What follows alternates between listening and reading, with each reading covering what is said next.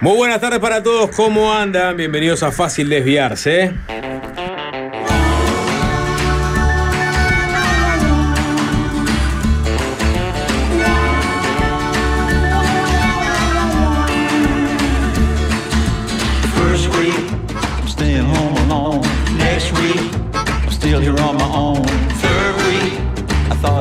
home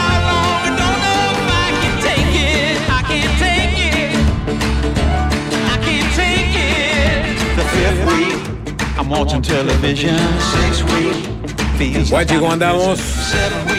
Buenas tardes, Sapo, ¿cómo estás? Y buenas tardes al señor arroba Alvin Green, adicto a la distorsión, el emperador de la consola y probablemente una persona que va a ver a Blink 182 prontamente en Buenos Aires.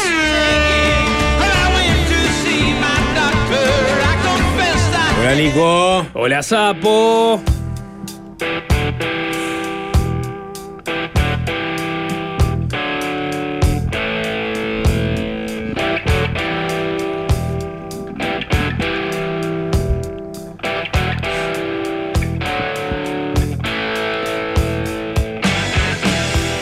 Este domingo a las 9 de la mañana, una nueva fecha del Campeonato Nacional de Rally. Relata Flavio Bonavena. Comenta Mario Berti, aquí por el Gran Canal. Jorge Valmeli, ¿cómo andamos? ¡Sapo! Buenas tardes para todos.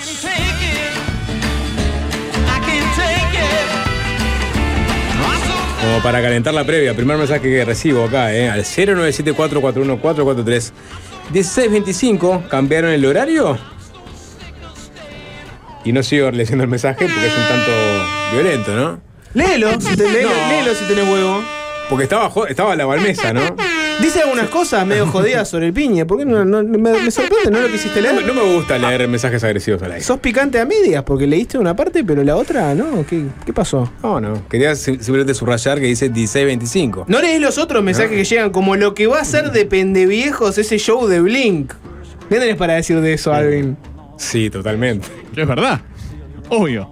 Somos todos treintones y cuarentones que vamos a ver. Te perdiste Blink. el lunes, vino un entrevistado con la remera de Blink. ¿Y cuántos años tenía? ¿18 30 o y algo. 35? 30, 30, no, no, no, 30, 30, 32, 30, pues una sí. cosa así. Es la edad. Y bueno, sí, Blink explotó en el 98. Y Capaz. capaz que más sobre el principio de los 2000. Principio de 2000. principio de los 2000. Ah, perfecto. Bien, son la generación posterior a la generación. O sea, son la generación que destru- destruyó el rock, ¿no? No, estás muy O equivocado. sea, la, la que abrazó a, a No. Blink, a no, porque, Limp Bizkit, no, a pará, no, no mezcles, no mezcles el punk y el pop punk con Limp Bizkit y todo el new metal. Porque esos son los que destrozaron el rock. No destrozaron nada. Son todos parte de la misma cama. No, no, no. Son dos cosas muy diferentes. Limp Bizkit es de lo peor que le pasó a la, a la historia de la música. No es y lo me peor. la que- banco. no, no es lo peor. que Es de lo peor. No. Dejen de Me parece que tiene razón Alvin en eh, separar las aguas. en este Claro. caso, ¿no? Una cosa es esa beta del punk rock al estilo californiano, que explota con, con, con Green Day, sobre todo a nivel comercial, que siguió. Y otra cosa es esas bandas como de nu metal que representan ese costado que copa MTV a finales de los 90 y termina de destruir por lo menos MTV, no sé si el rock. Sí. Y, Whi- y White Trash también, ¿no? Todo. Porque, tapa- Sí. porque había una ética en O la música que la- discutimos con Juanchi. Había una ética la- en la música. El primer parásito antes de los realities en MTV fueron la banda de nu metal. Fue Fred Durst. Entonces ahí terminaron de romper MTV, que era en definitiva la plataforma desde donde este, se promovía el rock en la. Bueno, hasta, ¿hasta qué año? Hasta el 98, 99. Pero ¿cuál es mi hipótesis bastante fundamentada? Eh, eh, la generación que, con la que Juanchi y yo crecimos, ¿no? Cuando abrazamos el rock, ¿no? Generacionalmente, que era el, el- el rock alternativo, el grunge, también tenía una pata de este, rap metal. Tenías a Rage Against the Machine, por ejemplo. Sí. Tenías a Faith No More. Que eran bandas en serio, de que mezclaban rap y metal. Igual Rage Y- es fines de los 90 ya. Rage No, no, Machine. no. Primer disco de Reyes del 94. 94. Sí, sí mm. claro. No, sí, sí, sí, tiene uno del 92. Sí, exacto. Este, y lo mismo con el punk, o sea, explota Offspring, Rancid, Green Day, que eran punk rock, está bien, tiene una beta pop, pero eran punk con, con- con- con valores, con principios, eran punk rock. Después vino este, el rap metal pasteurizado de lo que venía haciendo Rage Against the Machine. Valores, Fate. No More. Y vino el, el pop punk de Blink 182 y Sam 41 y todos esos. Y pasteurizaron Sí. y finalmente destrozaron el rock. San 41, qué banda de mierda, por favor.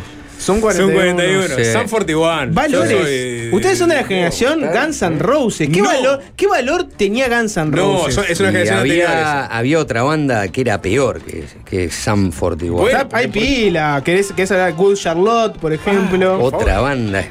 Alien, Alien Fa- Alien Farm. ¿Ves? O Good, sea, Cha- Good Charlotte es una voz. bueno, pero hay, hay un Me caso. falta acá, una, me falta una que, que, que, este. Simple Papa Plan. Roach.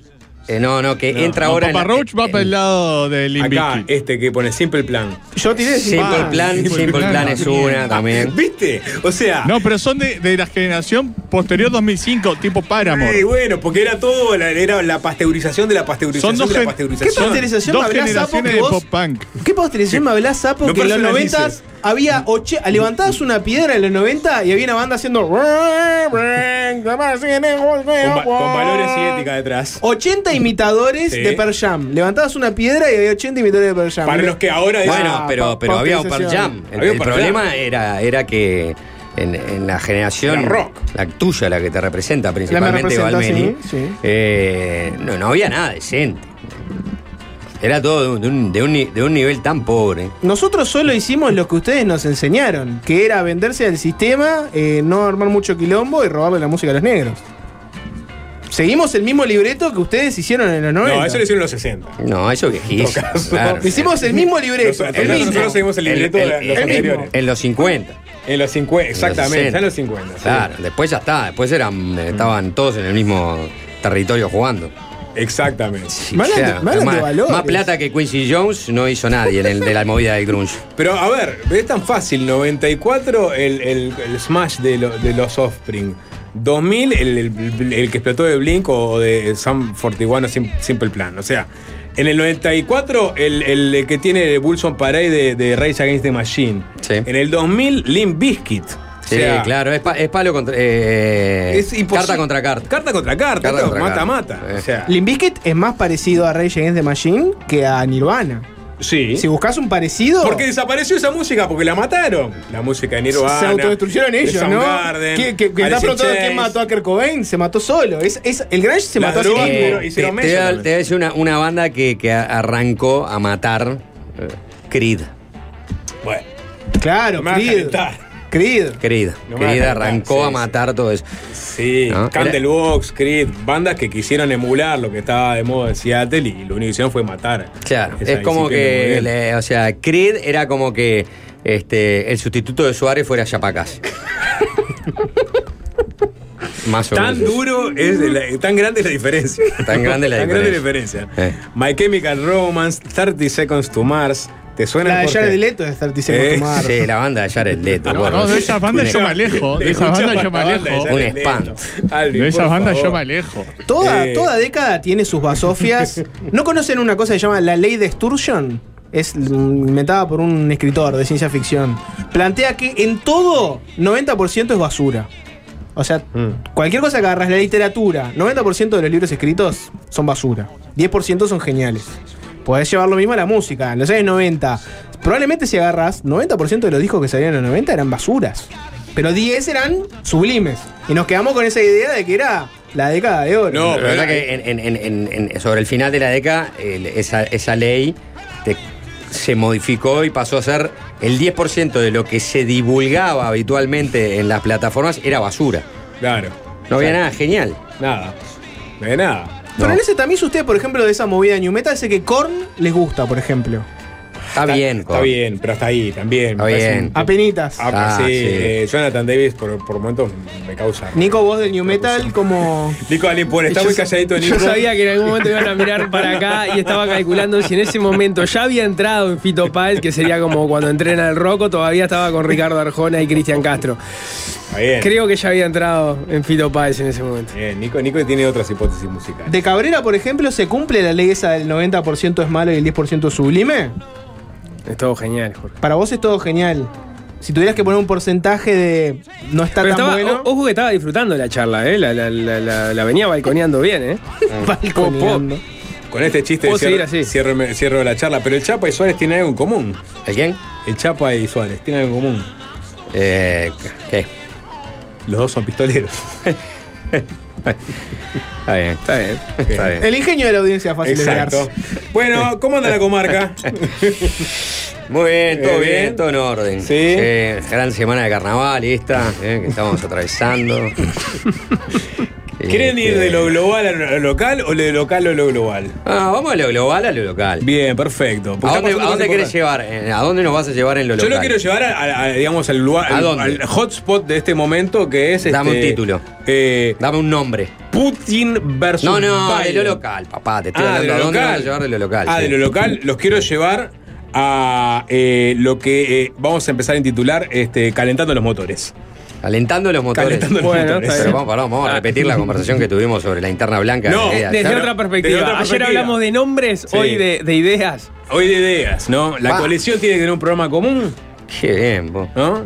Tendrían que laburar un poco, ¿no? Hacer, como hacen en esta boca es mía, ¿no? Que laburan, ¿eh? llevan panelistas que hablan. Esta Boca Mía es tremendo programa. Es, Es- muy. es- es tremendo programa, A tiene- veces es muy parecido fácil desviarse. Tienen No, un pulso de la agenda que, que Sí. me sorprende. Sí, sí, por eso. Por eso digo, deberían hacer como. Pero bueno, vamos a terminar ahí. Debería- Está, me gusta- está bueno me gusta cómo te te, parás enfrente te al programa. Sos algo distinto al programa, es- ¿no? es- soy es- a- va por otro sí, camino. Yo voy por otro camino. Un unipersonal. El, es fácil de quedar. el fin de la discreción. A ver qué tiene para proponer fácil desviarse hoy. Y Juanchi, por la suya. O, sea, ustedes van a ir por ese lado. Perdón. Y, Ustedes en la chiquita y yo- ahí, de, de- de lo No, local. yo voy a hablar de los grandes conflictos a nivel No, global. también. Perfecto. Los, los dos- las dos puntas que tiene el local. Y la otra es, que quizás es un tema menor para algunos, para otros es importante, es la posibilidad de que eh, la cabeza de la fiscalía se vea modificada, ¿no? Ante la imposibilidad de los partidos políticos de Ah, negociar. El, ¿Quién? el triunvirato. Exactamente, ¿quién? ¿Volvió la idea del triunvirato? No solo Nunca volvió, se fue. Nunca se fue y ahora tomó pero, fuerza a eh, impulso del Poder Ejecutivo. Había quedado Mani- Manini y subía. eh, Sí. Y subía ni siquiera defendía tanto el triunvirato. No, no, subía, estaba. Subía, eh, lo presentó de la idea, claro. Ah, bueno, está. Entonces Claro. sí, está bien. Estaba Manini y subía. Bueno, la semana pasada nos, nos pasó por abajo Porque la del última vez que estuvo acá ya este, habló tanto, subía que me, me mareó con el tema. Sí, creo ni triunvirato, le preguntamos el triunvirato. No, le preguntamos. ¿Le preguntamos? sí. Sí. Que dijo que el problema no era eh, si tres o uno o dos, por eso te digo. Sí, Él mismo habló de que el, el- el- el nudo gordiano, mirá qué palabra que usa, Bien. ¿eh? qué concepto. Nudo gordiano no, no, no, no era en la cantidad de personas que integrasen, eh, sino ta, en otros problemas que era el superpoder que tenía el fiscal de corte. Sí, exactamente. Si había que diluirlo en tres, era una, una- una opción, pero no era el, el problema, ¿no? El, el, el- ¿cómo se dice? El cerno del problema. El cerno del problema. Bueno, la semana Claro, pasada. no, perdón. El problema que veía subía en realidad era que no se lograban los consensos políticos para designar un nuevo fiscal de corte.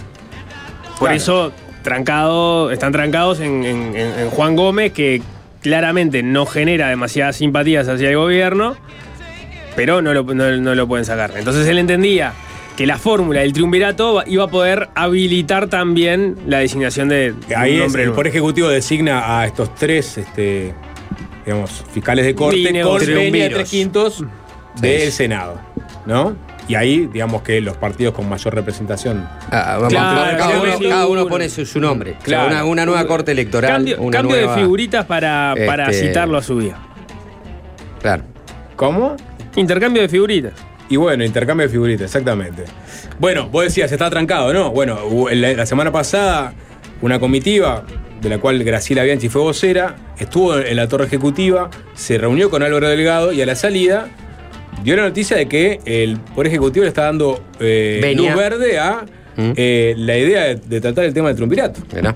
O sea, eso obviamente generó inmediatamente la reacción de, de, de Cabildo Abierto. Ayer este, el escribano Guillermo Domenech, en una entrevista con la mañana, se explayó este, ampliamente sobre las bondades que podría tener eventualmente este proyecto, que ven con buenos ojos el proyecto de su vida, sobre todo por el trancazo que hay a nivel de acuerdo político para designar un fiscal y, sobre, y también por Sí, sí. la- las críticas que Trancazo se que hay en, en otros lados, ¿no? En la, trancazo que hay en la Suprema Corte, trancazo También, que hay en la Corte exacto. Electoral. Es un paquete Este, grande. Claro, son, son varios trancazos que hay que no ha- han estado los consensos, entonces no tuvieron los votos para hacer este, los cambios y en muchos casos hay reclamos fuertes de, de Cabildo, en el caso de la integración de la Corte, que no ha generado el acuerdo político como para poder este, después avanzar sobre otros temas. Exactamente.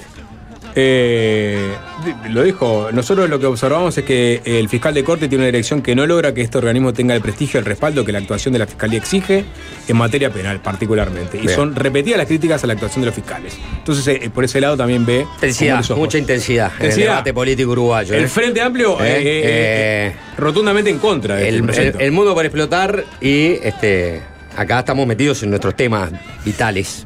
Bien, uno o tres este, fiscales de corte y como la confrontación de ideas en la no interna todavía del Partido Nacional. Sí. Yo Declarada. que- declarada. Eso es lo que tiene fácil desviarse para, para ofrecer. Me parece No. muy bien. Y este, y bueno, por suerte, a partir de ahora unos pueden sintonizar online mi programa y este, pueden escuchar. ¿Cómo se llama tu programa, ¿Eh? Juanche? Que na- a ver si le podemos pasar las redes a la gente. ¿El nombre de Eh, programa? mi, mi programa? Sí. Se llama este, eh, El no fácil desviarse del día. El no fácil desviarse Sí, del día. El no fácil desviarse del día. Bueno, eh, ¿es eh, por web desde el Sol o una web particular? Es online, no, por, por la web del Sol. Es como esos días cuando salimos al aire con un contenido y por web tenés una cosa distinta. Exacto, Eso cuando, sí. cuando estás a veces está en transmisión de fútbol, de 3 a 0 por la web y nosotros estamos en la 99.5. Yo, ojo, yo siempre arranco subido al barco. Y después se, Ah, se- y ahí, ahí ves. se va para el estudio de al lado. Claro, voy evaluando y la digo, pa, no, ¿saben qué? Yo tengo, tengo ot- otra, otra propuesta y ahí es que ya le pido a la gente que si quiere escuchar que, que lo haga a través de. Yo vuelvo de a la pregunta original, les pregunté qué de quiere la- hablar, sí. a arrancar, de lo global a lo local Sí. o de lo local a lo global. Eh, creo que ya lo, lo- lo- lo local parcialmente parte, lo tocamos. una parte. Nos queda otra parte que es la de Manini. Eh, lo global, claramente hay que tocarlo porque eh, en las últimas horas este, se dieron movimientos políticos de alta envergadura, ¿no? Mm. Con la visita del propio presidente eh, Biden a tierra ucraniana, tierra de conflicto. Después Sí. estuvo en Polonia y dio un discurso encendidísimo. En el Al Palacio tiempo Real que- de Varsovia. Tiempo que Putin durante dos horas también este, disertó largo y tendido, ¿no? Con Ayer los tambores de guerra sonando de fondo. la Asamblea Federal de Rusia. Y cuando Juanchi dice que cuando el mundo está por explotar es porque Rusia a- anunció que eventualmente se bajaría de uno de los este, tratados que tiene con Estados Unidos en materia Del de tratado que tiene con Estados ¿Es el Unidos. único tratado? Y es una bilateral? renovación de tratados que vienen de la era Reagan-Gorbachev, que se llama el START. El START. Esta sería su tercera versión, que es, este, no se baja Rusia, ojo. No, por eso dijo, anunció que se podría bajar, ¿viste? Porque el titular No, era, no, no, no. Rusia se va se Ah, baja Lo que dijo tratado". Putin es que queda congelado de momento eh, ese tratado. Que ya estaba medio congelado porque desde la pandemia. Mm. El, el tratado se llama. eh, ¿Cómo se llama? Strategic Arms eh, Reduction. Y me falta la T. eh, Treaty. Treaty. Treaty. Start Treaty, ese sería el acrónimo. START. Eh, start. O sea, no rompe el contrato, Pero no lo renueva. No, Lo pero el- la primera es Strategic. Ah, Entonces ST sale de Strategic y el otro es reducción de armas. Este, y el acuerdo se llama el nuevo START. En realidad sería como la tercera versión de los START. Eh, y se había firmado, creo que en el 2010, por parte de Rusia, Estados El, Unidos. el y Estados primero. Unidos. Ah, se había renovado ahora en 2021. Se había prorrogado, en realidad, este, el acuerdo que se firmó en el 2010 hasta el 2026. Que básicamente la reducción y el control del armamento nuclear de las dos superpotencias en materia de armamento nuclear, que son Rusia y Estados Unidos, que tienen el 90% de las armas nucleares que hay en el mundo. Y ya desde la pandemia Rusia no había- en Rusia no, no- no había dejado entrar los controles ni las inspecciones y le había reclamado a Estados Unidos, este, bueno, en fin, si habían este, remodelado aviones B-52 o habían reubicado plataformas de lanzamiento de misiles este, nucleares. Venía con cierta disputa, Rusia ya lo había puesto de alguna manera en la práctica, de facto lo había congelado, porque no dejaba entrar las inspecciones, ni, estaba, dejaba monitorear la reducción de, de armamento, sus arsenales nucleares. y eh, lo que anunció Putin es el congelamiento del tratado hasta el año 2026, que es la última, cuando termina la última prórroga, se debería revisar ahí, abriendo la puerta a salirse de- del tratado nuclear. eh, es, lo que eh, eh, esperan si la situación obviamente eh, continúa siendo la misma. Con- con- con lo que, la- o sea, que parecería que va a continuar siendo la misma, ¿no? La guerra en Ucrania no parece estar cerca de, de terminarse y eso fue en definitiva lo que terminaron de reafirmar a dos días de se cumple un año de la invasión de Rusia a Ucrania. eh, tanto el presidente de los Estados Unidos como cabeza más visible de la OTAN eh, y el presidente de Rusia, que este, ante la Asamblea General dijo que, eh, entre otras cosas, un discurso, de, como decías vos, de dos horas, dijo que, que Rusia este, no perdía, no iba a perder en el campo de batalla. No iba a perder en el campo No, de batalla. Te estoy atacando una frase, pero como para decirte, la guerra en el campo de batalla no la vamos a perder. O, o ganamos nuestra reivindicación, que es que Ucrania es históricamente un territorio ruso, en el campo de batalla, o este, la ganaremos en tal caso en la diplomacia si es que se refrendan nuestras reivindicaciones. Entonces eso ya habla de que este, la guerra va a seguir, va a ser larga, y en ese sentido, en un claro mensaje de, de la situación en la que estamos, a dos días o tres días de cumplirse la un año de la invasión de Rusia a Ucrania, Biden visita Kiev y después da un discurso encendido este, en, en- en- en Polonia, En Polonia. eh, en Varsovia, que dijo, bueno, este, Te voy a citar una. una- Ucrania nunca será un territorio ruso. Exactamente, los autócratas solo entienden una palabra, dijo Biden. Un Biden lo, lo tienen ubicado, ¿no? A veces no, no se lo nota muy este, vital en su retórica, estaba muy encendido. No sé de qué hablas de que no se lo nota vital, sapo. Bueno, bueno, Yo lo noto muy vital. Hoy sí. está- ahora, ahora está muy bien, ¿eh? Está muy bien. Eh, está haciendo un tratamiento, creo. o no era él. Porque lo mandaron Lo a Kiev. sustituyeron. Estuvo en Kiev, estuvo en Polonia. Sí. Capaz que no era Biden. Y, No, y habló está- con, fue con bien tanta vehemencia. Ya se habla de la reelección de Biden, ¿eh? Ya Sí. se habla de eso. Y sí.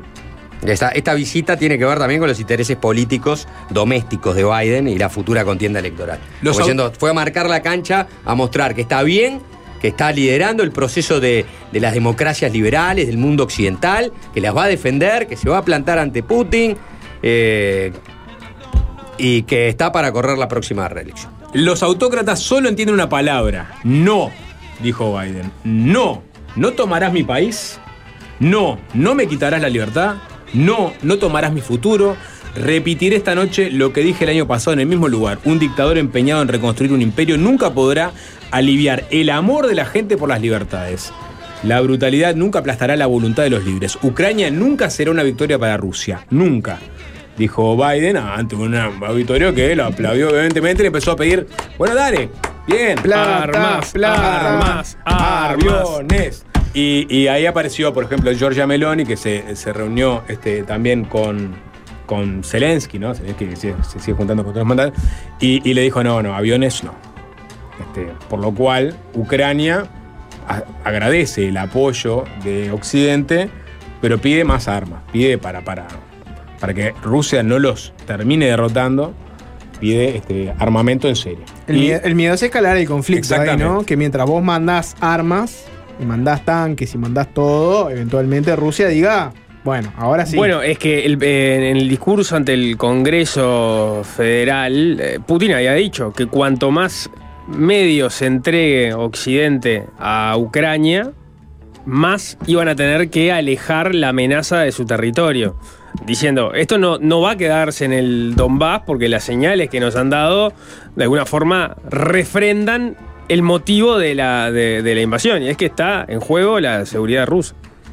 Sí, eh, claro, y- imagínate un F-16 este, entregado por Occidente que ingrese en espacio aéreo ruso, el conflicto que podría llegar a generar también. No, esos son algunos de los miedos por los cuales dicen, no, no, llegamos hasta acá con, este, con la provisión de armas, ¿no? Sí, bueno, no, pero eh, tanques le van a enviar. Sí, tanques les van a enviar. Le van a a enviar tanques los alemanes, los famosos Leopard, le van a enviar tanques los británicos, los Challenger, le van a eh, enviar tanques los norteamericanos, los Abrams.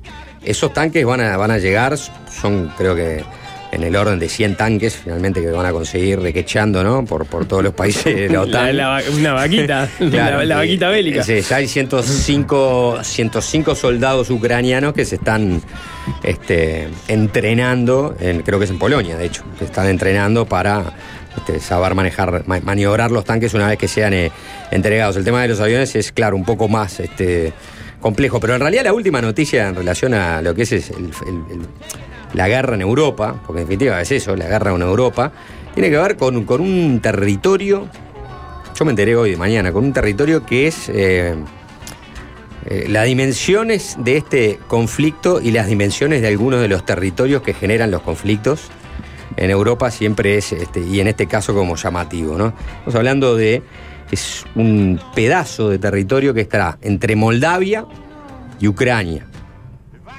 que ya podría ser Moldavia en sí mismo un pedazo de territorio que está entre Rumania y Ucrania. Pero bueno, Moldavia, que viene haciendo su proceso de país independiente desde, como tantos otros, pero de manera más compleja desde que cayó la URSS, hay una zona bien al este contra Ucrania que se llama Transnistria, que tiene 200 kilómetros de largo y como máximo 30 de ancho, 4.000 kilómetros cuadrados. Un pasillo. Es más chico de San José, ¿no? El departamento de San José. Más chico del departamento de San José, pero es más choricito, es como un pasillito. Y allí están instalados unos prorrusos desde ya de fines de los 90. Y Rusia siempre favoreció la independencia de Transnistria. ¿no? De hecho, hubo este, una guerra entre los moldavos y, los rebeldes de Transnistria, donde los rumanos apoyaron a los moldavos y los rusos apoyaron a los rebeldes y los ucranianos dejaron, por ejemplo, que las fuerzas rusas pasaran por Ucrania para ir a asistir, estoy hablando fines de los 90, ¿no? La época de Ucrania, amiga de, de Rusia. Claro, ¿no? la, la- la Ucrania que ya había logrado acuerdos y tratados con, con- con la Rusia de, de Boris Yeltsin, entre ellos que jamás se iba a usar las armas rusas para amenazar la soberanía y la independencia de Ucrania, ¿no? Y la- ni que hablar las armas nucleares, que fue este, parte de lo que devolvió Ucrania cuando se termina de romper la, la Unión Soviética. Y los propios norteamericanos decían, che, no pueden quedar esparcidas todas las armas nucleares por las cuatro o cinco repúblicas socialistas ahora en proceso de, de independencia, porque son muchos arsenales controlados por varios gobiernos. Lo debería controlar uno solo, el gobierno ruso. Los rusos dijeron a los ucranianos, lo- George Bush quiere esto. Está bien, nosotros cumplimos con el pedido de George Bush, pero que se nos garantice que jamás se va a utilizar ¿no? este, el- el- argumento, la excusa de la posibilidad de utilizar armas nucleares contra territorio ucraniano o contra los ucranianos. Y bueno, y esas disputas son parte de las disputas que hasta, hasta hoy eh, eh, existen. Bueno, ese pedacito de tierra, Transnistria, eh, los moldavos habían logrado que en el 2012 Rusia aceptara la independencia de Moldavia y dejara como este, en el freezer el problema de Transnistria. Ahora la última información es que Putin revocó el reconocimiento a Moldavia como república en el año 2012. O sea, incumplió con los propios acuerdos que habían llegado con los moldavos y dijo, Moldavia para nosotros no es este, un país soberano e independiente y constituido como tal. Y está, y esto es lo que están denunciando los moldavos, está animando a que haya un golpe de Estado en Moldavia y fomentando la sedición, por llamarla de alguna manera, o en el caso de los independentistas, o los que pretenden una república autónoma, de Transnistria, para intentar controlar ese país, Moldavia, que sería abrirle otro frente a los ucranianos, el frente, si se quiere, del sudoeste. Eh, y bueno, y en las últimas horas ya Ucrania tomó aparentemente la eh, resolución de movilizar tropas contra la frontera moldava, moldava, ¿no? Y bueno, esto sería otra de las consecuencias de los, este, de los movimientos de los rusos. En la, eh, muchos entienden que en las vísperas, o en la víspera, de un gran ataque ¿no? ruso, una gran contraofensiva rusa contra las defensas ucranianas, porque llegaron a una situación como de tablas, poco se ha movido la guerra de un lado hacia el otro, después de la última ofensiva que hicieron los ucranianos y los últimos embates que han tratado de lograr los, los rusos. Eh, pero bueno, se habla de que la movilización parcial esa que había ejecutado Putin algunos meses atrás ya estaría pronta, entonces los rusos van a movilizar otra vez una buena cantidad de soldados sobre todo y de tanques para tratar de atacar en toda la línea de defensa a los ucranianos, ¿no? Este, buscando una vez más penetrar, llegar a Kiev y tratar de controlar la, la- la situación. Y para eso se están preparando los ucranianos, por eso quieren los tanques, por eso quieren los aviones. Y bueno, o sea, los tanques los van a tener. eh, los, los varios a- frentes, los aviones, los aviones no. Eh, pero Biden anunció, cuando fue a Kiev, que va- van a haber más de 500 millones de dólares para los ucranianos en aportes de este, armamentos. Bien, este. Un mensaje que en Sí. dos días se cumpla un año de la invasión rusa a Ucrania. Quiere decir que hoy o mañana es el aniversario de la peor secada de la Parca Sass. Cuando dije que no iba a haber guerra. Se está cumpliendo, Sí. Sapo, tal vez tu mejor pronóstico en toda tu historia como analista político. A Ricardo Barbosa Sass. No, no fue. Ricardo Barbosa. ¿Quién fue? No, no, Fue, no. fue otro analista, entonces. Sí, sí, sí, no fue ¿Te Ricardo. acordás que vino una vez? No, no creo que haya una guerra con Sí, Rusia. yo sé no. quién fue. Se subió a la zaponeta. Eh, se ve la Se subió la zaponeta. zaponeta No sean duros, no el, sean sapo le, el sapo le hizo la cama porque dijo: No, Putin, no va a pasar Putin nada. es un líder imprevisible, no, no sean Putin duros. es un líder imprevisible, exactamente. No va a pasar nada, no va a pasar Eh, nada. Sí, tenés razón, Sapo. No, no- seguramente no pasa pasa, nada. Nadie se la jugaba, ¿eh? alguien se la tenía que jugar en ese momento. Bueno, eh, vamos a volver con temas locales después de la tanda, ¿les parece? Por Dale, ejemplo, Marini adelante. se expresó sobre la guerra en Ucrania. en Una entrevista con Sputnik. Mira, Ajá. no, no lo tenía. ¿Quieren saber qué dijo? Después de la tanda, quien me interesa.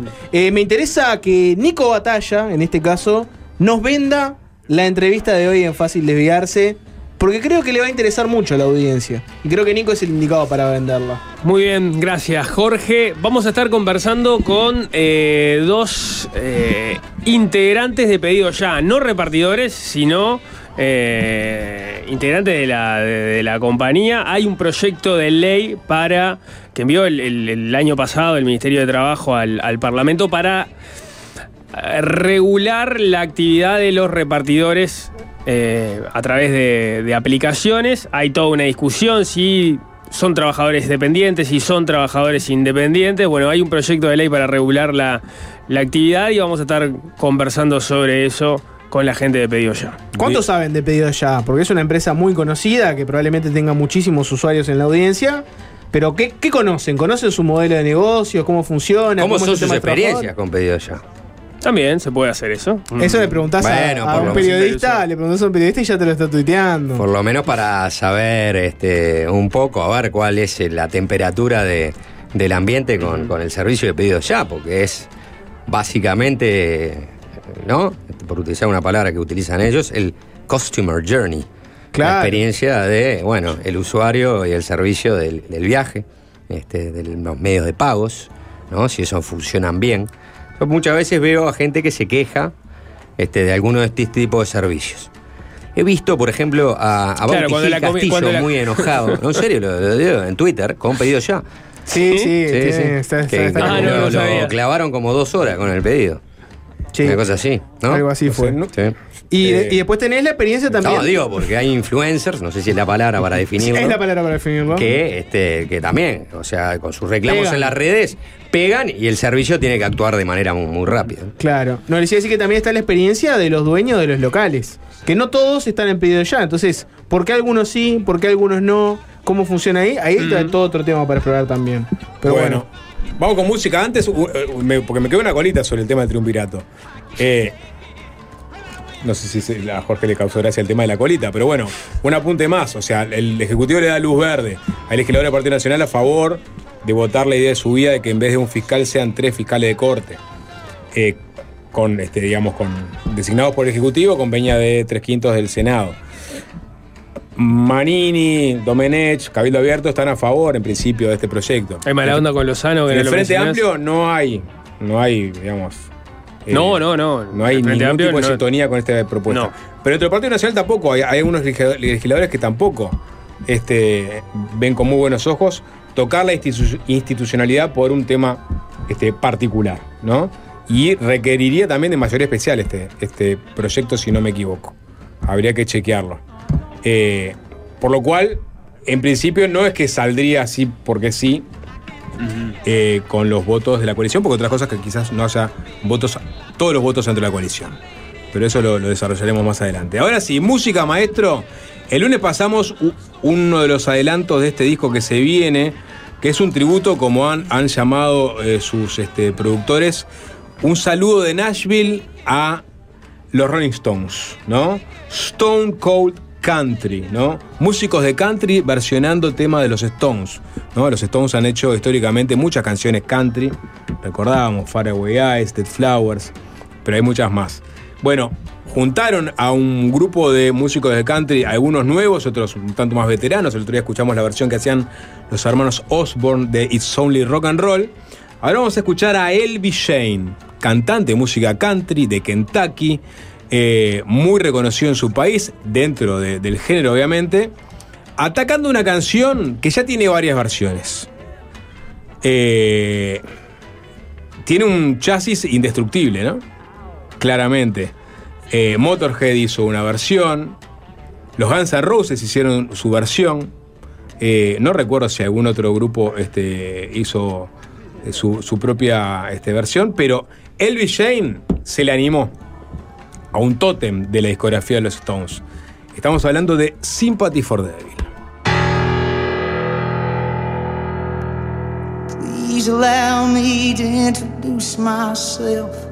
I'm a man of wealth and taste. Been around for a long, long year. Stole many man's soul and faith. Was around when Jesus Christ had his moment. Fácil desviarse.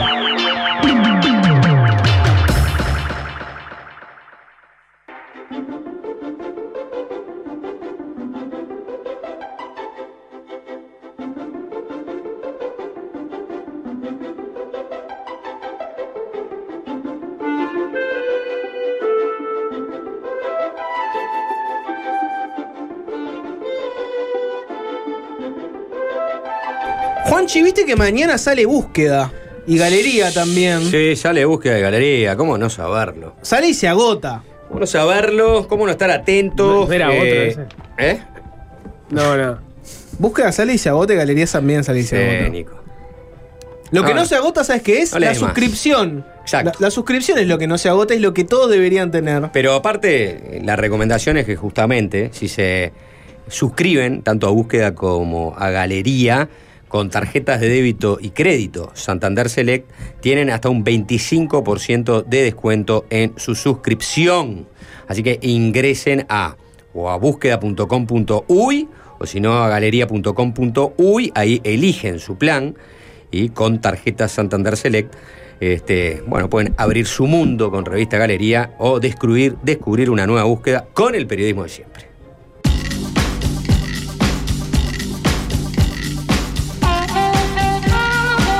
Mucho mensaje al 097441443 y los mensajes directos de Instagram sobre pedido ya, que es la nota que vamos a tener después de este bloque. Pero hay un mensaje, Diego.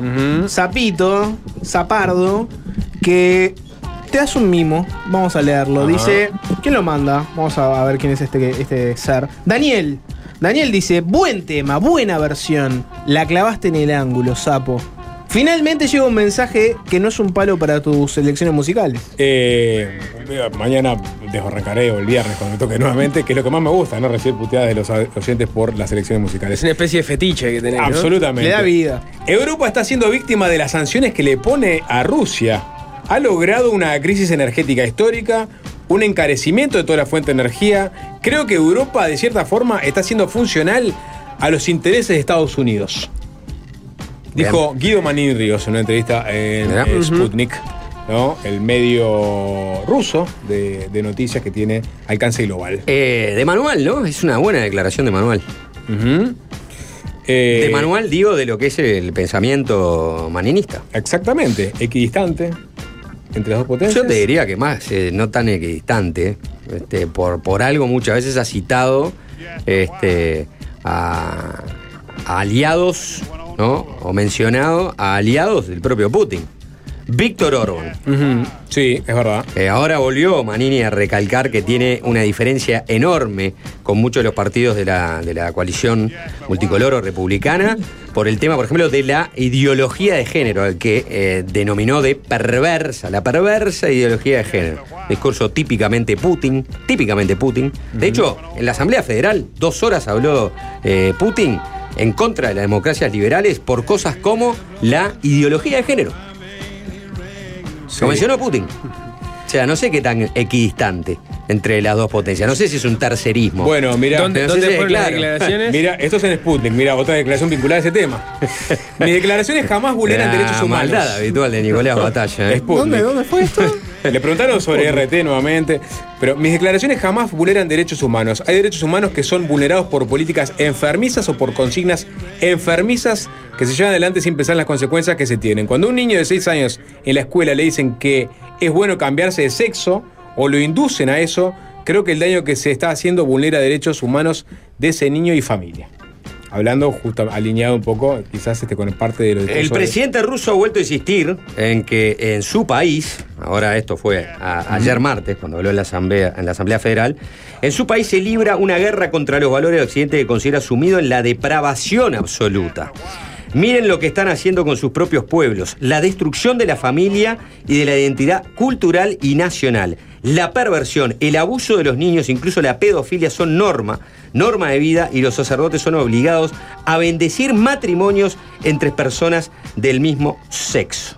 Que Dios le bendiga, que hagan lo que quieran. Y aquí los adultos tienen derecho a vivir como quieran. En Rusia nadie se entromete en la vida privada y no lo vamos a hacer, ha dicho el líder ruso pocos meses después de que entrase en vigor una ley que prohíbe cualquier declaración pública en apoyo al colectivo LGTB. Eh, Y este, veta su realidad en los contenidos culturales. Así mismo la ONG se defienden estos colectivos. que son- Bueno, sigue, ¿no? Hay otras, eh, muchas declaraciones que hizo eh, Putin, alguien que abraza como condición fundamental, como pilares fundamentales de toda su política, este, digo, fundamentales desde el punto de vista ideológico y cultural, la iglesia ortodoxa rusa y el nacionalismo. Bueno, Manini habló mucho más sobre este tema, este, pueden ir a leer la entrevista completa.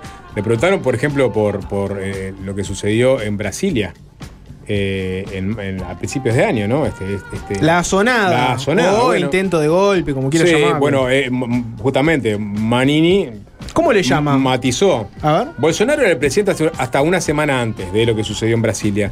¿Tiene sentido que se haya ido del gobierno para después promocionar un golpe? Cualquiera que razone con, log- con lógica puede decir que eso puede ser cualquier cosa menos un golpe de Estado. Si hubiera un intento de gol de algo así, más profundo, eh, Una es sonada, incomprensible. una sonada de falsa bandera. Hasta una semana antes, el supuesto mentor del golpe estaba en el poder. ¿Se va a ir para hacer un golpe de Estado? Cae en lo ridículo del razonamiento, pero sin embargo, se ha hecho hasta el cansancio, dijo Manini, eh, que dijo que, bueno, no se puede comparar con lo que sucedió en el Capitolio. De hecho, por gente que no tiene capacidad de razonar. Fue una sonada. Ahora, se usa la palabra sonada. Uso a sonada. Una destrucción de edificios públicos que, por supuesto, los responsables estarán presos, pero no es otra cosa más que eso. Buscar planes de la derecha creo que sería muy ridículo. Ni siquiera tenía nada coordinado en algún estado de Brasil.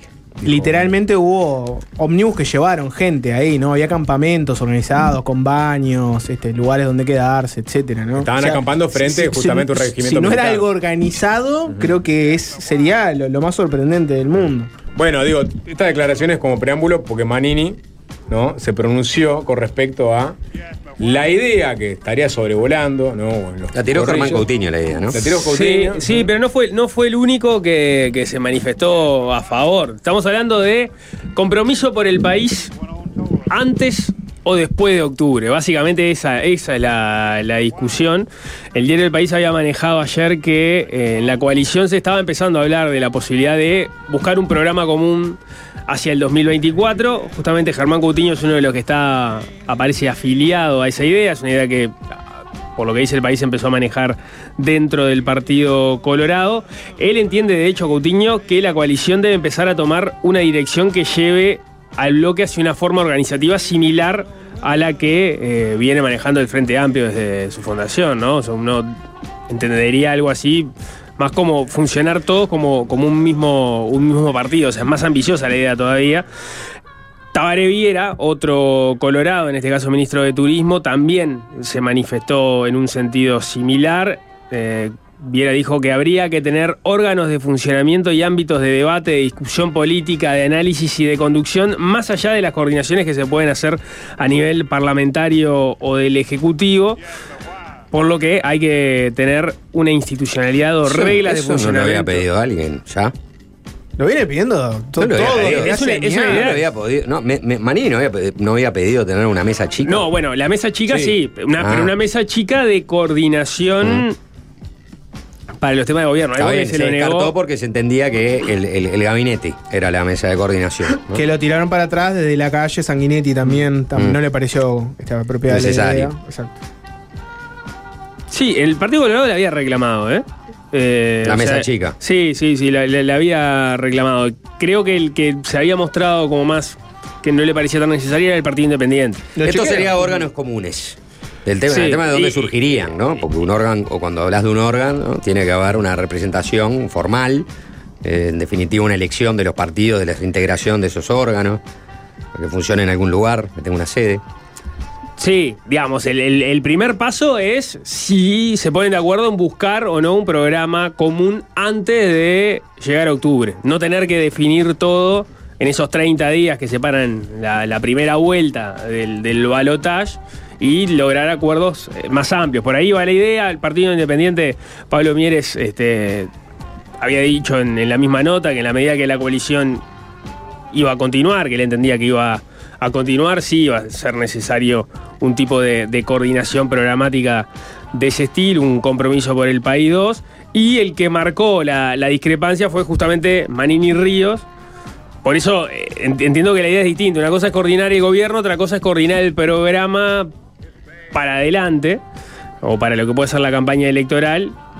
Y ahí Manini Ríos hoy en Oriental dijo que le parecía que, eh, digamos, que Cabildo Abierto tiene una propuesta totalmente eh, diferente, que un día sí y otro también se ocupa de marcar esas diferencias que tiene con los otros partidos de, de la coalición. Citó un caso que tiene muy eh, ocupado a Cabildo Abierto, que es el proyecto de refinanciamiento de, las deudas, que el, Partido Nacional concretamente le, bajó el, pulgar, y hace unos días salió la propia ministra Arbelecha a, a criticar la iniciativa de Cabildo Abierto, y Manini se preguntó cómo se pretendía llegar a un programa común con las diferencias, por ejemplo esta, hizo una lista de, temas sobre los que tiene diferencias con distintos socios de, de la coalición.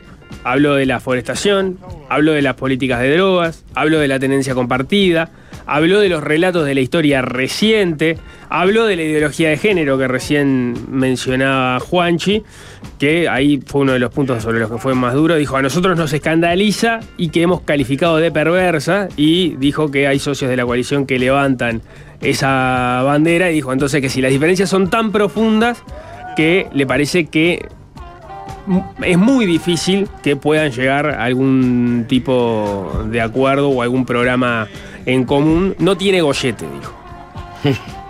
No tiene gollete. No tiene gollete. Como dicen en campaña, una propuesta de esta naturaleza no tiene gollete. Marcó algunas de las coincidencias que tienen en la coalición eh, de gobierno, el respeto a la libertad individual y a la propiedad privada, la valoración del esfuerzo individual como forma de salir adelante en la vida, pero dice que eh, las diferencias son grandes y cada vez Cabildo Abierto parece más preocupado de marcarlas. ¿no? Y es que no tiene gollete, ¿no? Porque se diluye la identidad de, los- de los partidos miembros de la coalición si vos previamente concertás un, un programa. Sí, depende, depende. Depende de la profundidad del programa, obviamente. eh, claro, exacto. Depende, de- exactamente. Sí. Depende de la profundidad del programa. Si es como el, el compromiso por el país, que es- son titulares, digamos, ¿no? Con algunos temas puntuales, pero que no. no. Sí, Quizás bueno, pero sí. El- el compromiso por el país fue un acuerdo de muchas cosas, ¿no? Mm. Este. O sea, era, eran muchos los temas, me parece, donde, donde se hizo acuerdo. Sí. Me parece que yo me imagino que si hay un programa común en eh, eh, de pronto en 10 puntos sobre los que el país necesita se- seguir avanzando y transformándose, ponele, estoy hablando pensando en la estrategia política, eh, no, eso no este, encorsetaría a los partidos para tener sus propios programas y, presentarse con las diferencias o, este, la, diferencia que tengan con respecto al otro, o las convergencias, o las coincidencias, no importa. Pero de pronto vos podés acordar, bueno, este, la reforma, este, los cambios que se están haciendo en seguridad, necesitan profundizarse, avanzar, sí, está, esto sería como un acuerdo en el que vamos a, este, ya dejar constancia que si seguimos en una coalición de gobierno gobernando el país, eh, vamos a avanzar. Eh, la reforma en la educación es un lugar donde sí, estamos de acuerdo, y vamos a avanzar. Y así elegir algunos temas de pronto donde puedan coincidir y presentarlos como un marco de convergencia eh, entre los socios de la coalición a tener en cuenta para un eventual segundo gobierno. Después presentar cada uno eh, sus programas, donde ahí sí quedarán las diferencias palpables. Entonces lo que va a elegir la ciudadanía va a ser dentro de esos partidos que han funcionado como eh, gobierno de coalición, cuál es el partido que quiera este, que lidere esa futura o eventual segunda coalición de Está bien, gobierno. pero si vos presentás ese programa bastante lavado, ¿no? Porque si se ven como líneas muy generales, en realidad en el fondo tu intención ulterior es decir, miren que nosotros vamos a estar juntos. Bueno, pero eso me parece que no, se- o sea, que y dar el eso va mensaje de suyo, ¿no? explícitamente y, y estructuralmente Pero antes de la elección. creo que si no dan ese mensaje, se, se debilita mucho Claro. las posibilidades electorales de esa coalición. Sí, eso lo, que pasa, lo que pasa es. me- Porque me- sería contradictorio este, que no dar ese mensaje, porque ¿cuál es la primera reacción ante eso? Ven, ni siquiera saben si van a seguir gobernando juntos. Ese mensaje Pero creo que va a eh, llegar. está claro que ese, es- ese va a ser un tema de discusión cuando cada uno presente sus distintos programas. Mm, El, el Frente Amplio y, y seguramente el periodismo también lo haga. Busquen las diferencias y cuando entreviste a los eventuales candidatos les va a preguntar por las diferencias y ese va a ser un tema. Como lo fue en, el- en el- en el- en la Sí, campaña sí. electoral pasada, Pero es de ¿no?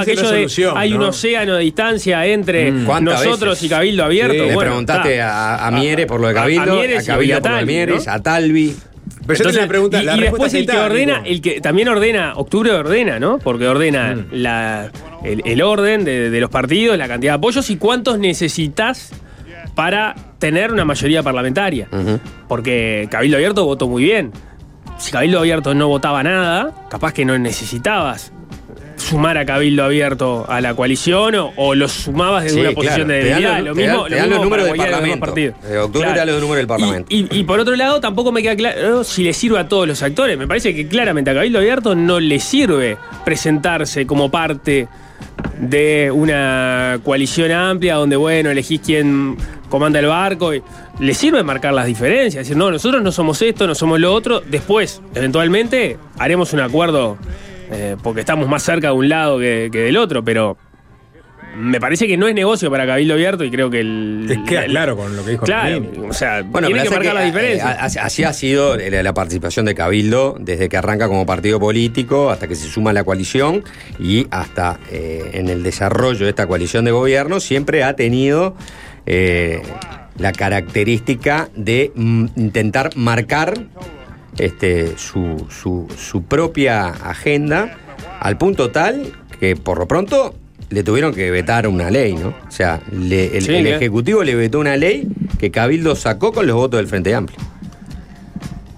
Sí. Entonces, este, en ese sentido, ha sido de los socios de la coalición el que jugó más desmarcado de la propia coalición desde, desde el arranque y es obviamente lo que van a impulsar eh, como estrategia o están impulsando como estrategia de acá lo que se viene. Mm, ah, De hecho, a mí, me, a mí me llama la atención que la propuesta salga del Partido Colorado, porque desde mi limitada manera, este, posibilidad de entender el tema, me parece que una estrategia así solo beneficia o el que mayormente la podría este, recoger frutos de eso es el que va adelante, en este caso el, el Partido Nacional. Porque vos para qué vas a ir a mirar a las otras opciones y ya sabés que en definitiva tienen el programa común y ya sabés más o menos que el Partido Nacional corre con las de ganar esa, Para mí, porque esa apart- especie interna. Para mí, porque al Partido Colorado en este momento le gustaría más mostrarse en un panorama más ordenado y más estable y no que vos veas al Partido Colorado separado de todo lo demás y decir, este partido es un caos, no lo voto. Sí, yo no creo como, como no, no sé si por caos o por orden, Me parece por este, estrategia asociativa. El Partido Colorado dice, bueno, yo, ¿qué tengo de cara a la futura elección? Por lo pronto ahora, este, pocos candidatos claros. Eh, eh, por, lo, por lo pronto, ahora, un- uno de los sectores que fue sector clave del Partido Colorado, bastante gol- golpeado por lo que le pasó, por ejemplo, al, al exministro Adrián Peña. Ta, entonces, en definitiva, ante este panorama, ¿Cuál puede ser mi estrategia más efectiva? Ser el partido más relevante de la coalición después del partido de gobierno. O sea, vos elegís al Partido Colorado porque entendés que no es lo mismo que el Partido Nacional, representa otras cosas y debería ser siempre el socio más importante. Entiendo que puede ser una no muy atractivo, ¿no? Desde el punto de vista de una contienda electoral, no es que te vayas a presentar así, pero Pero es la eh, carta que te puede tocar jugar. eh, claro, Ah. la carta que te puede tocar jugar. Decía, bueno, ¿vieron? Este, eh, nosotros siempre fuimos parte del statu quo, de la responsabilidad institucional, de ser el socio de- del gobierno a toda hora. Somos el astorismo de derecha. Somos, claro, bueno, está, so- exacto. Podés confiar en nosotros. Mirá Exacto. que si nosotros estamos acá, el panorama va a estar mucho más ordenado. Tenemos buenos cuadros técnicos, tenemos mucha historia, experiencia en la gestión pública. Confía en de nosotros. una reforma Estoy, educativa. estoy escuchando a un colorado hablar. Y bueno, en este ¿qué momento. ¿no? Claro, exacto. Eh, pero es un poco así, ¿no? Le sirve, Eh, le sirve mucho. esa- Somos mucho más lugar. confiables, y eso lo, eso lo saben lo, lo- lo propio. Me parece que en el gobierno se entiende que los colorados son mucho más confiables por su experiencia y, este, de- que tienen como partido que de pronto Cabildo, que, con el que les ha sido y les sigue siendo más difícil de congeniar. Están negociando con una, Cabildo una reforma de la seguridad social en este Y momento. Sí, entre otras cosas. Sí, sí, sí. Antes de hacer una tanda, una breve fe de ratas. Ahora ya pasó el tema, pero igual la hago porque solo una mirada de Nico Batalla me basta para entender cuando dije algo que no era exactamente así. No sé de qué estás hablando. En- cuando yo comenté que en su momento eh, Sanguinetti le había dado para atrás a esa idea de la mesa chica que propuso Manini, vos me diste una mirada muy clave este, y comentaste que los colorados hicieron una propuesta. En el momento había varias propuestas sobre la mesa, de cuál, cómo tenía que ser esa mesa de coordinación. ¿Qué pasó? Pasó que en realidad había dos propuestas. En una, la idea era que fueran los legisladores y que estuviera, por ejemplo, el secretario de presidencia Álvaro Delgado. Y en otra, que era la de los colorados, era más bien los líderes partidarios. ¿Por qué no estaban 100% en sintonía? Porque los colorados querían no excluir, por ejemplo, a Sanguinetti, que en ese momento había dejado a la banca. O sea, tenían ánimo de generar una mesa chica, pero no la querían exactamente como la había propuesto Manini. Esa es la pequeña fe de ratas que, que tu cerebro, que funciona al 100%, Nico me señaló con una mirada. Tanda y venimos con pedidos ya. Fácil desviarse. El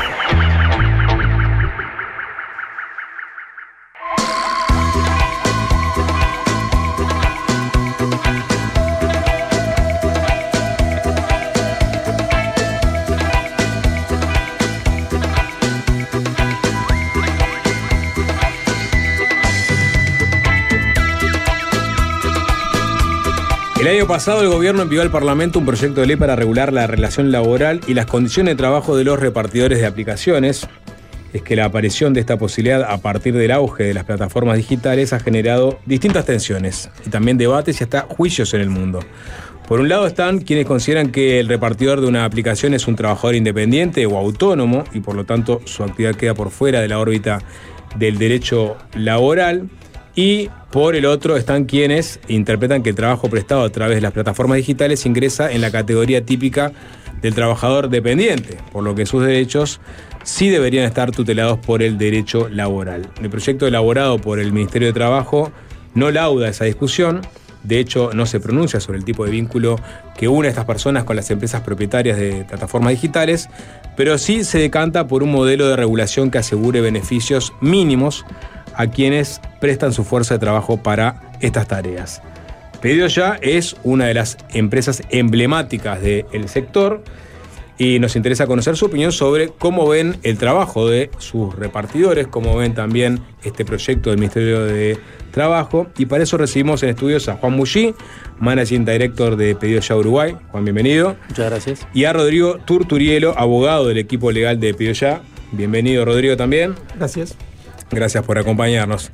Eh, antes de meternos, digamos, con lo, que comentábamos en la introducción, si les parece, un- una breve introducción al mundo pedido ya. Eh, empresa uruguaya, se fundó en 2009, empezó a expandirse por varios países de la región. ¿Cómo fue ese proceso? ¿Dónde están presentes ahora? ¿Con cuánta gente? Etcétera. Bien, a ver, eh, Pedido Ya sí nace en el 2009, como decís, en, en- en Uruguay, con, bueno, con, lo- con los fundadores en aquel entonces, Ariel, Álvaro y Rubén. Este, comienza en el 2009, eh, como toda empresa siguen sus rondas de capital mientras fueron creciendo. Rápidamente se expandieron en algunos países. eh, Argentina creo que fue de los primeros, después Chile. Y en 2014 los adquiere un grupo alemán que es Delivery Hero, que luego incluso 2017 sale a la bolsa, es una compañía pública. Y desde, desde ese entonces eh, a hoy, Pedido ya está presente en 15 países. Eh, tiene más de 4.000 eh, empleados eh, en toda Latinoamérica.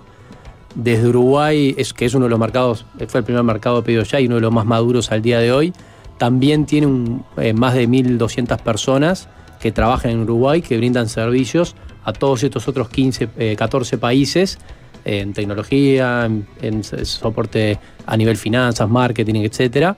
Con lo cual, más allá de lo que es la operación de pedido ya en Uruguay, pedido ya como empresa en Uruguay es muy grande por, por todos estos servicios que brinda hacia el, el resto de los países. O sea, la matriz es uruguaya. La matriz es uruguaya, también en Argentina se ha también eh, expandido, también tenemos algunos servicios compartidos para pedido ya que están en Argentina, pero digamos que es como una matriz compartida entre Uruguay y Argentina, eh, que se fue dando un poco con, con la evolución de la compañía. Argentina es el mercado más grande de pedido ya. Argentina es el mercado más grande, sí. Este, por ahí Uruguay es el, el más maduro. O sea, en términos relativos, Uruguay muestra una madurez un poco mayor, eh, penetración, eh, Mm. etcétera.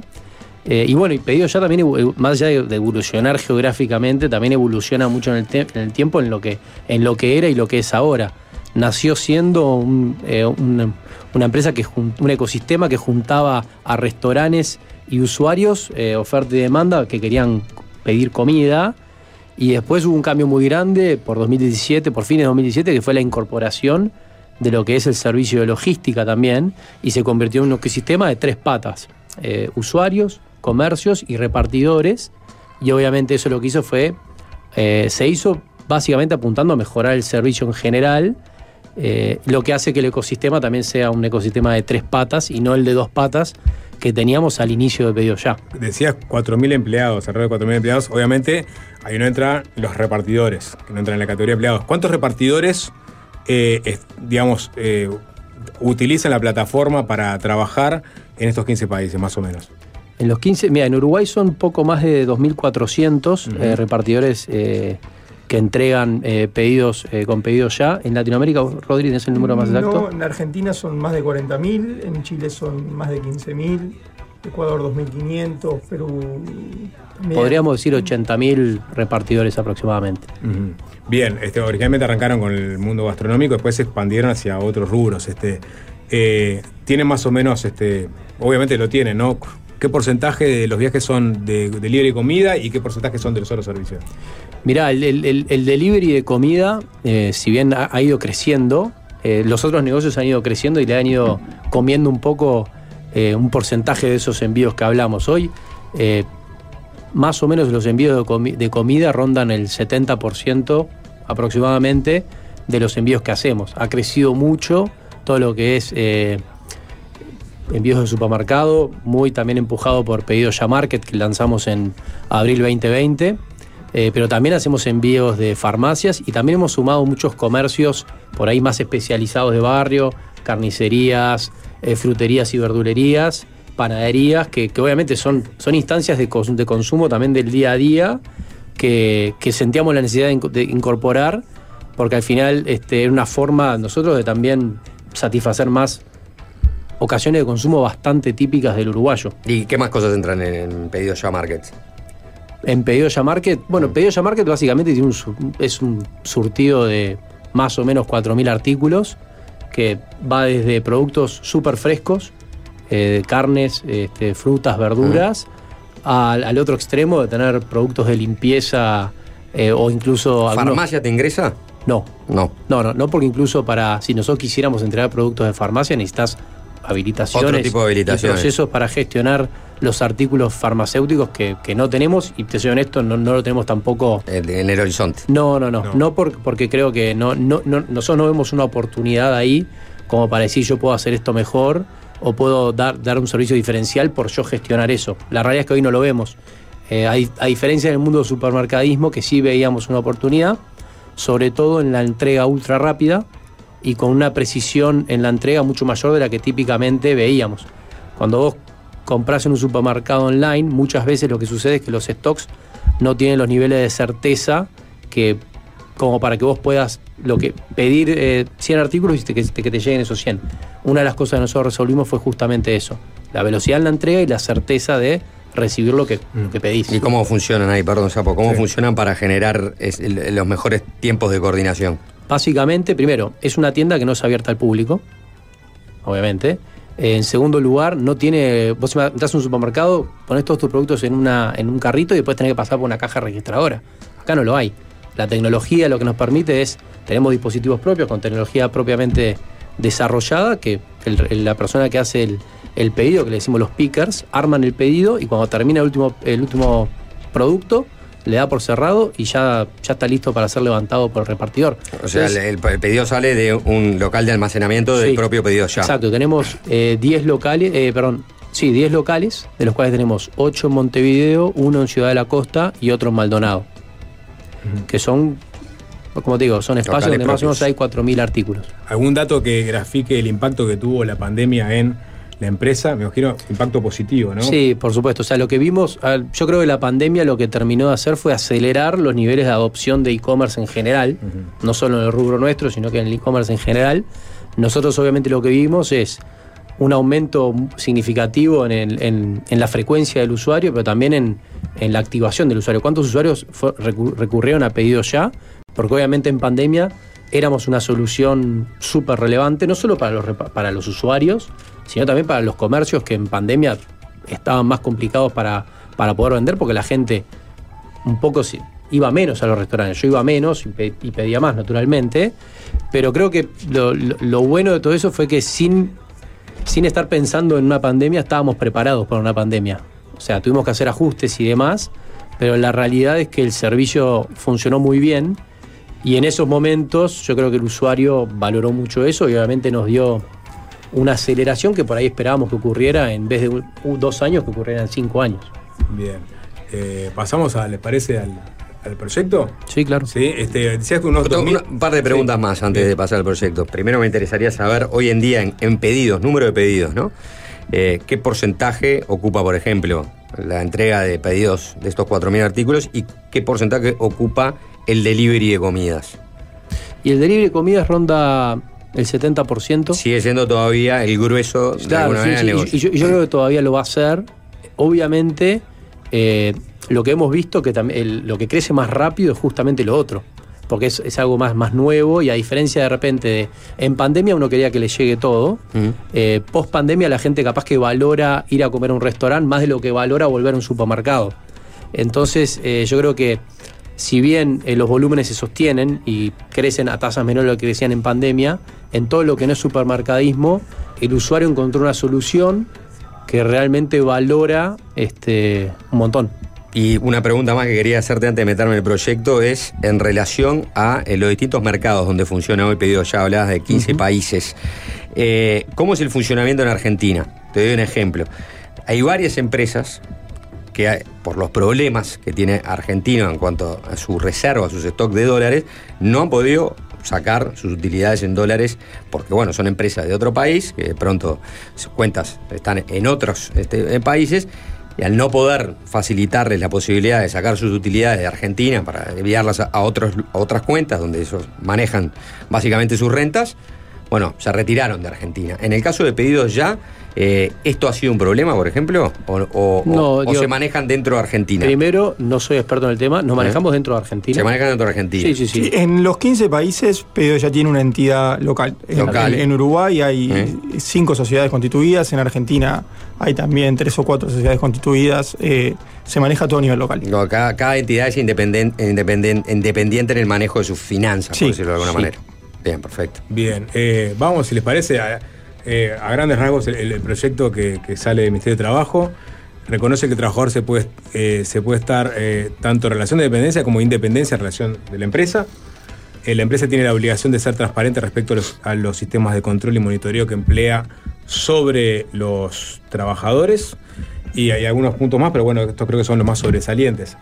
¿Cuál es su visión sobre el proyecto que presentó el gobierno? Bien, eh, primero la- yo creo que es positivo que se regule el sector, eh, porque al final creo que nosotros venimos haciendo un montón de cosas eh, eh, en pos de, de- de- del repartidor y demás que creo son súper positivas. De hecho, creo que somos quienes más han empujado la formalización de este sector. Porque a veces se habla de que, de que no están formalizados o están en negro y, y es todo lo contrario.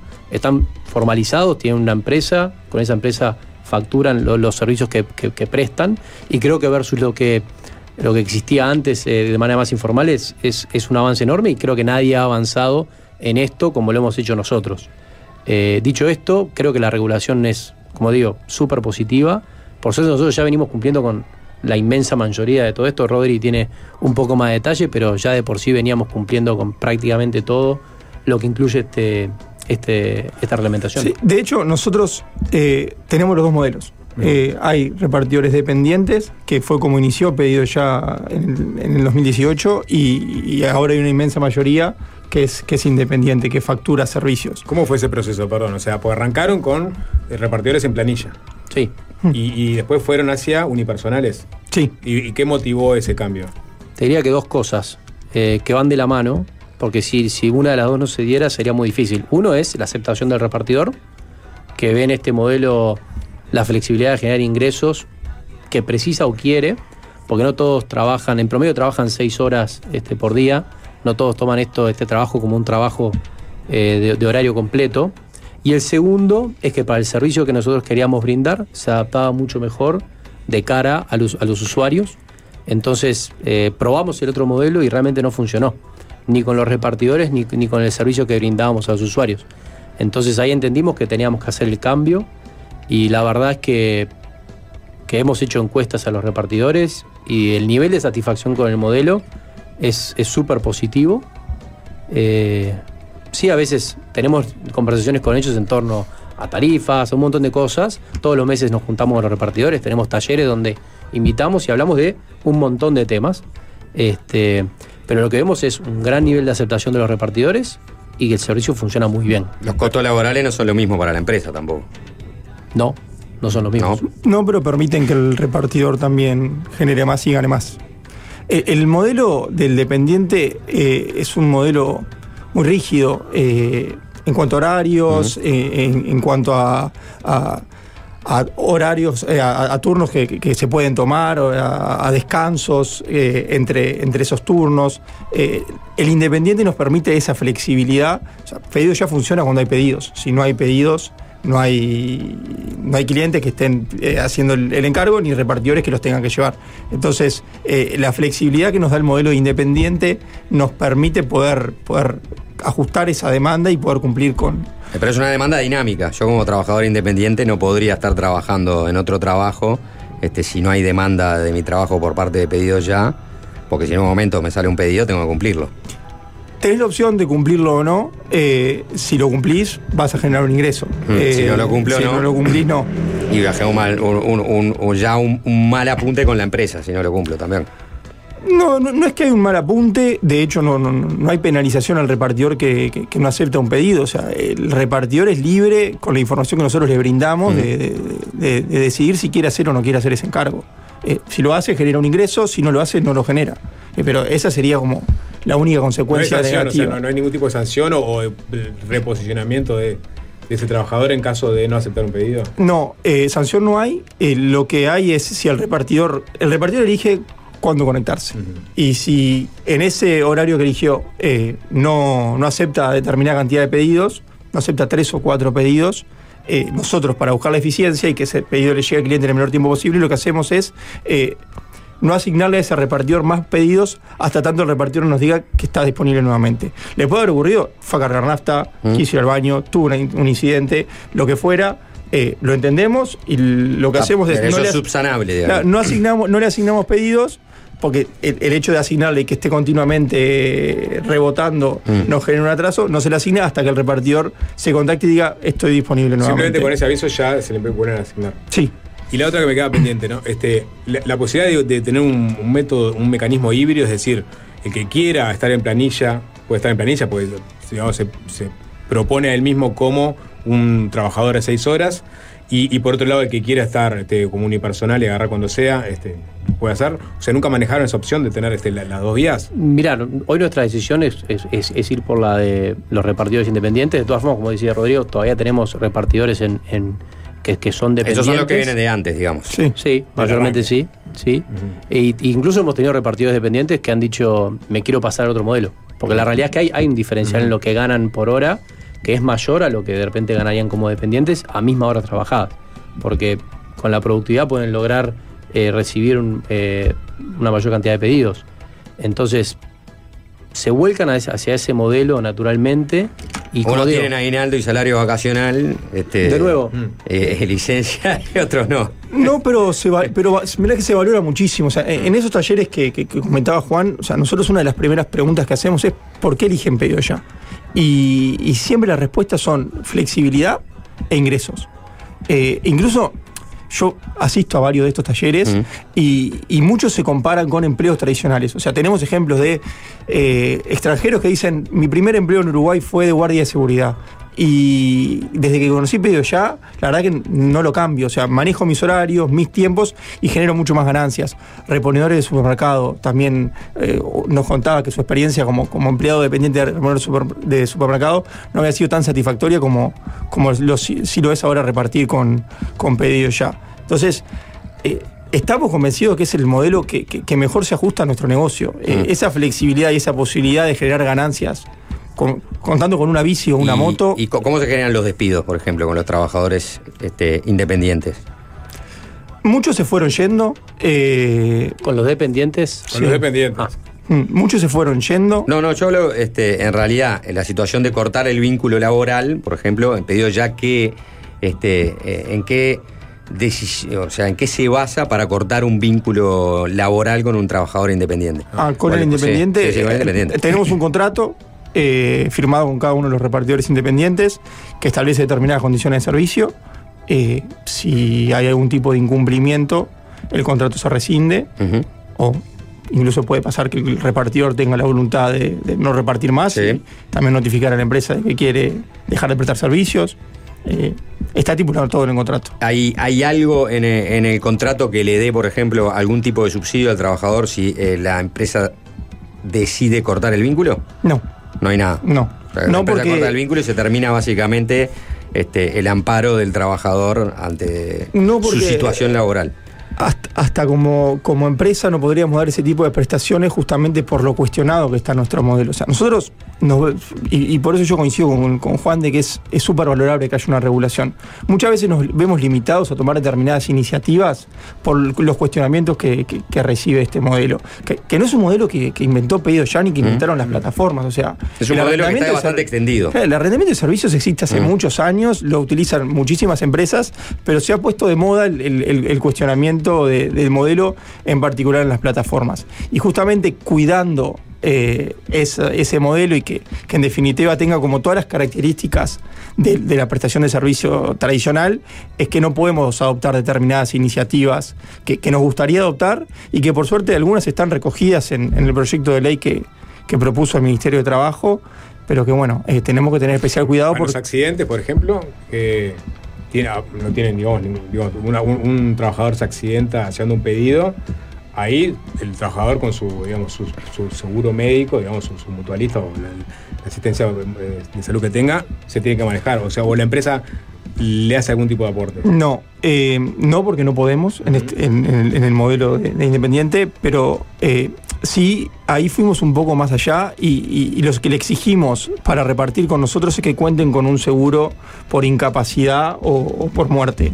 Eh, eso no es obligatorio, es una, es una imposición que- que- que tenemos nosotros a la hora de repartir, eh, que es que el repartidor contrate ese seguro O sea, tiene que tener un contrato para darse de alta en el ya. O sea, tiene que- el, el proceso es, se, se postula, es un proceso sencillo que tiene que llenar unos datos, eh, crea su empresa en BPS y DGI y, y una vez aprobada puede empezar a repartir con nosotros. Y después, mensualmente, nos tiene que facturar los servicios que, que prestó.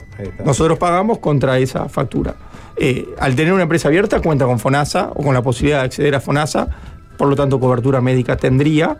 Eh, y, y a su vez, nosotros le, le pedimos que contraten un seguro por muerte o incapacidad. Cosa de que si sufren un accidente, repartiendo con nosotros, tengan aunque sea una cobertura que, que lo ayude a ellos o a su familia. Pero cuando, perdón, cuando le piden, o sea que si, si- si no tienen seguro no pueden trabajar con ustedes. Correcto. Exacto. Ahora, este, parte de las discusiones, tú decías, ¿por qué se, se- se pone de, de pronto tanto el foco ¿no? en que este, el- el- los contratos por, por, por servicios, ¿no? por servicios profesionales, eh, profesionales, por servicios personales, este, eh, esté cuestionado en, en las plataformas? Y es una realidad también, porque las plataformas este, de pronto pueden estar instaladas en cualquier parte del mundo y hacer contratos con cualquier trabajador del mundo y tienen miles de trabajadores en distintas partes del mundo y a la vez muchas de estas plataformas tienen contratos de ingresos más bien bajos con sus trabajadores. Es decir, eh, está esa, esa condición también latente. Y después en quién pone las condiciones. ¿no? Por ejemplo, en el caso de- del sindicato de pedidos ya, en relación a pedidos ya, dice, bueno, este, nosotros en realidad somos trabajadores dependientes, no independientes, porque la tarifa la fija la empresa, no el trabajador, porque las acciones también las dispone la empresa, porque los trabajadores no pueden elegir en qué horario trabajar, porque hay distintas categorías para asignar los horarios, y eso depende de una calificación de la empresa. Dice, muchas de las prerrogativas en ese contrato están puestas del lado de la empresa y casi nada del lado del trabajador. Y es el cuestionamiento que hacen para entender que más que independientes son dependientes. Han ha habido situaciones recientemente que fueron a la justicia trabajadores de, de Uber, por lo menos un trabajador de Uber que le ganó ¿no? un Mm. litigio a la empresa californiana por este entender la justicia que en realidad lo que planteaba ¿no? el, el abogado del trabajador era que era un dependiente. Y así falló. Este caso ¿no? Este, abrió los ojos de muchas de, de- de las plataformas, del propio Uber, porque ha entendido de que, claro, en Uruguay no hay jurisprudencia, pero en otro país donde lo hubiere, ese fallo ya dictaminar- dictaminaría que es un fallo general y podría ser aplicable a cualquiera que se presente. No, en realidad Uruguay es al caso concreto. Es por eso, decir, por eso, sí, yo sí, hablo de Uruguay, sí, sí. caso concreto. Acá es el caso concreto, tengo que ir y que mi caso sea tratado individualmente. Digo, pero en otros países, este, este caso puede ser este, sentar jurisprudencia, digamos. Pero por eso no las condiciones anteriores que plantea el sindicato. Es decir, de que la empresa en realidad es la que impone la gran mayoría de las condiciones. Y esa discusión de si es dependiente o independiente en función de esas. ¿Qué se le responde a los trabajadores organizados de pedido ya? Eh, varios puntos de tu pregunta, Juanchi. Eh, La primera es, nosotros, como hablábamos más temprano, somos una empresa constituida en Uruguay. Eh, no es una empresa extranjera eh, que contrata trabajadores en todas partes del mundo. De hecho, es una empresa que nace en Uruguay y, y que tiene presencia en, en Uruguay. Pagamos impuestos acá, contratamos personal acá eh, y, bueno, estamos súper instalados. En cuanto a los ingresos, el ingreso del repartidor dependiente versus el independiente es menor. Eh, el dependiente hoy está en unos 28.500 pesos nominales por laudo del Consejo de Salarios. El, el- el independiente, dedicándose las mismas horas, obtiene ingresos en un 30-40% más. Y hablo de, de- de líquidos, o sea, descontándole lo que sería su costo de nafta, su costo de, de seguro. eh, ¿Eso incluye las propinas? eso incluye las propinas. Eh, después, en relación a las condiciones, eh, sí, la tarifa es una tarifa dinámica que se fija en función de la oferta y la demanda. Eh, depende muchísimo de- del día, del, comercio, de, las condiciones climáticas, eh, etcétera. Eh, sí es verdad que no son puestas por el repartidor, son, son puestas por, por la empresa. Eh, pero bueno, si- sin duda que, las condiciones en sí no, yo no veo que sean negativas, sino todo lo contrario. Nosotros estamos continuamente preocupándonos y ocupándonos de que las condiciones del repartidor sean buenas. Eh, para nosotros el repartidor dentro del ecosistema es súper importante. Es tan, tan importante como el comercio como los clientes. O sea, como dijo Juan, es un ecosistema de tres patas y, y las tres patas son igualmente importantes. Bien, tenemos una tanda y nos quedan algunas preguntas más por- para hacer. Este, así que ya venimos, estamos hablando con Juan Mullí y con Rodrigo Turturielo de Pedido. Fácil desviarse.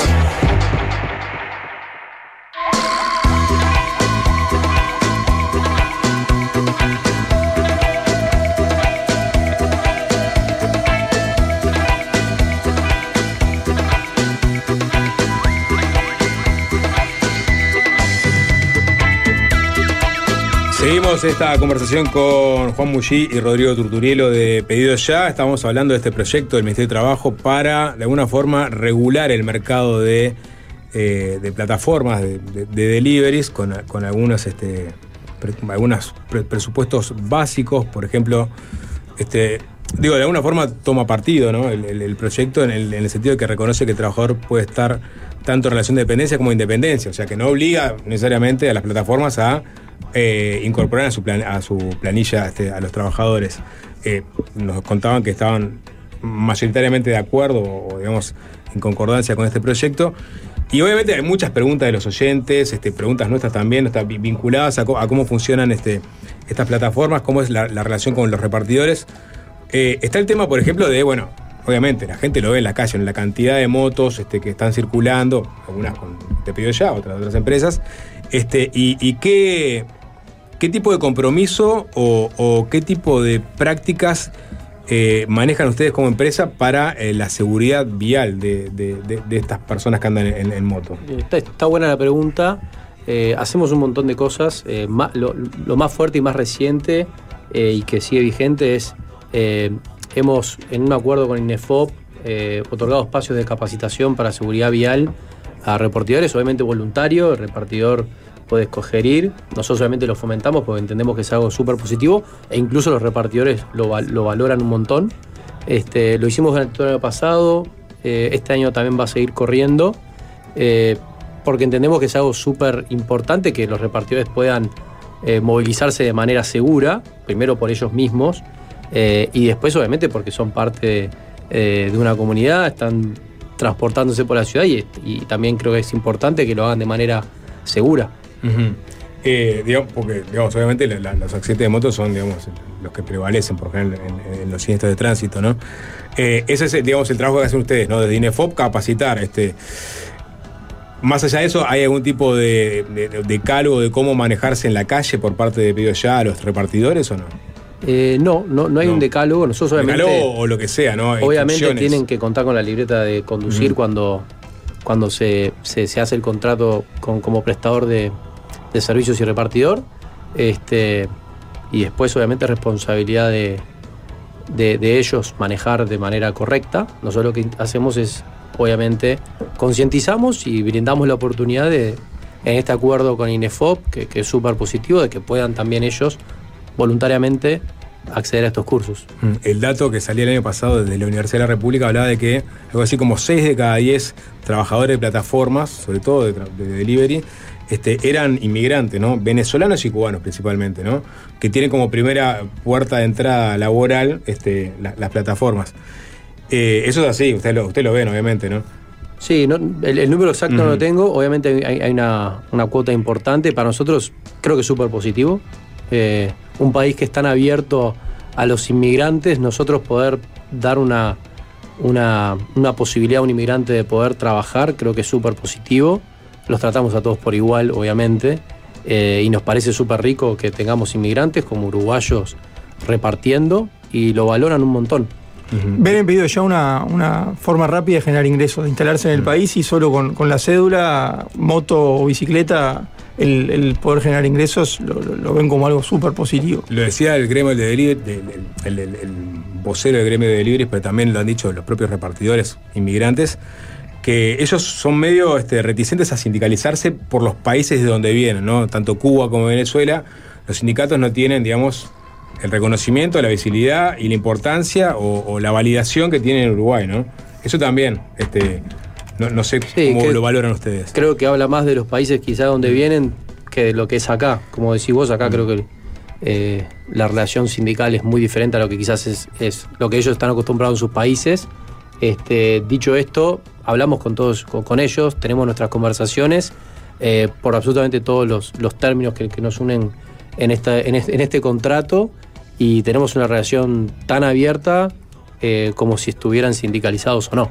Y ahí lo, que uno encuentra también es, muchas veces los, que llegan recién, recién al país, este, a veces se le vende el permiso, ¿no? Y a veces se alquilan permisos, ¿puede ser? O sea, quizás un conductor esté usando el permiso de otra persona. Eso Eh, lo, hemos identificado algún caso, no es tan recurrente, hemos identificado algún caso y obviamente eso es una violación al contrato que, que, se, que se acuerda, digamos, con el repartidor y es un motivo de, de terminación de ese contrato. En la práctica, nosotros lo que buscamos era lo que decía Juan, de, tratar de tener todo formalizado. Eh, entendemos que, esto del alquiler o de la venta de, la cuenta, eh, lo que generaría es, personas trabajando en negro, que no estén registradas, que no tengan seguro, que no tengan cobertura médica. Eh, por eso es que, optamos por no permitirlo. Por más que sería posible, eh, preferimos que quien esté vinculado con nosotros eh, tenga el contrato, tenga su libreta al día, tenga un seguro que, que- que lo cubra eh, y, y nosotros poder tener la tranquilidad de que los repartidores que están circulando en,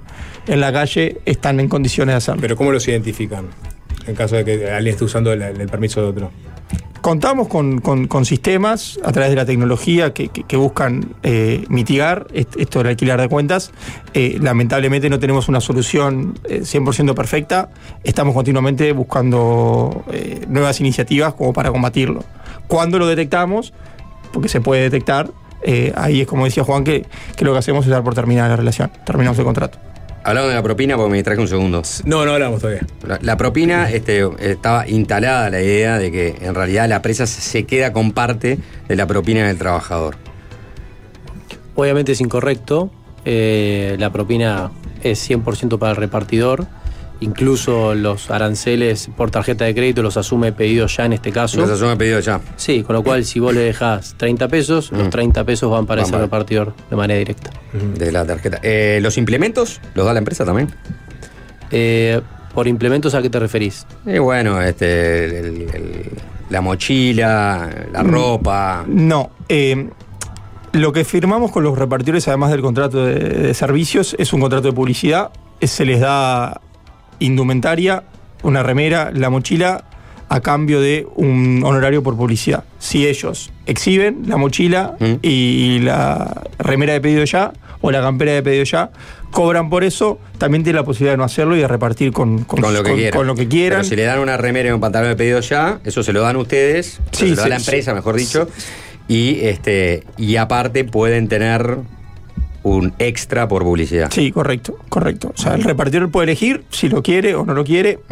En la gran mayoría de los casos lo, Mm. Lo- quiere lo porque es, porque es un ingreso. Es una ropa de trabajo y un ingreso. Es un ingreso extra, eh, pero bueno, eh, nosotros no, no es una condición que, que- que- que exigimos de tenés que repartir con la indumentaria de pedido ya. Podés hacerlo con la indumentaria de competidores. De hecho, mm, eh, habrán visto en la calle hacer, que sí. hay, hay mochilas de, de- de- de otros competidores. eh, no, no controlamos eso. Para que quede claro mi relación de independiente, digamos.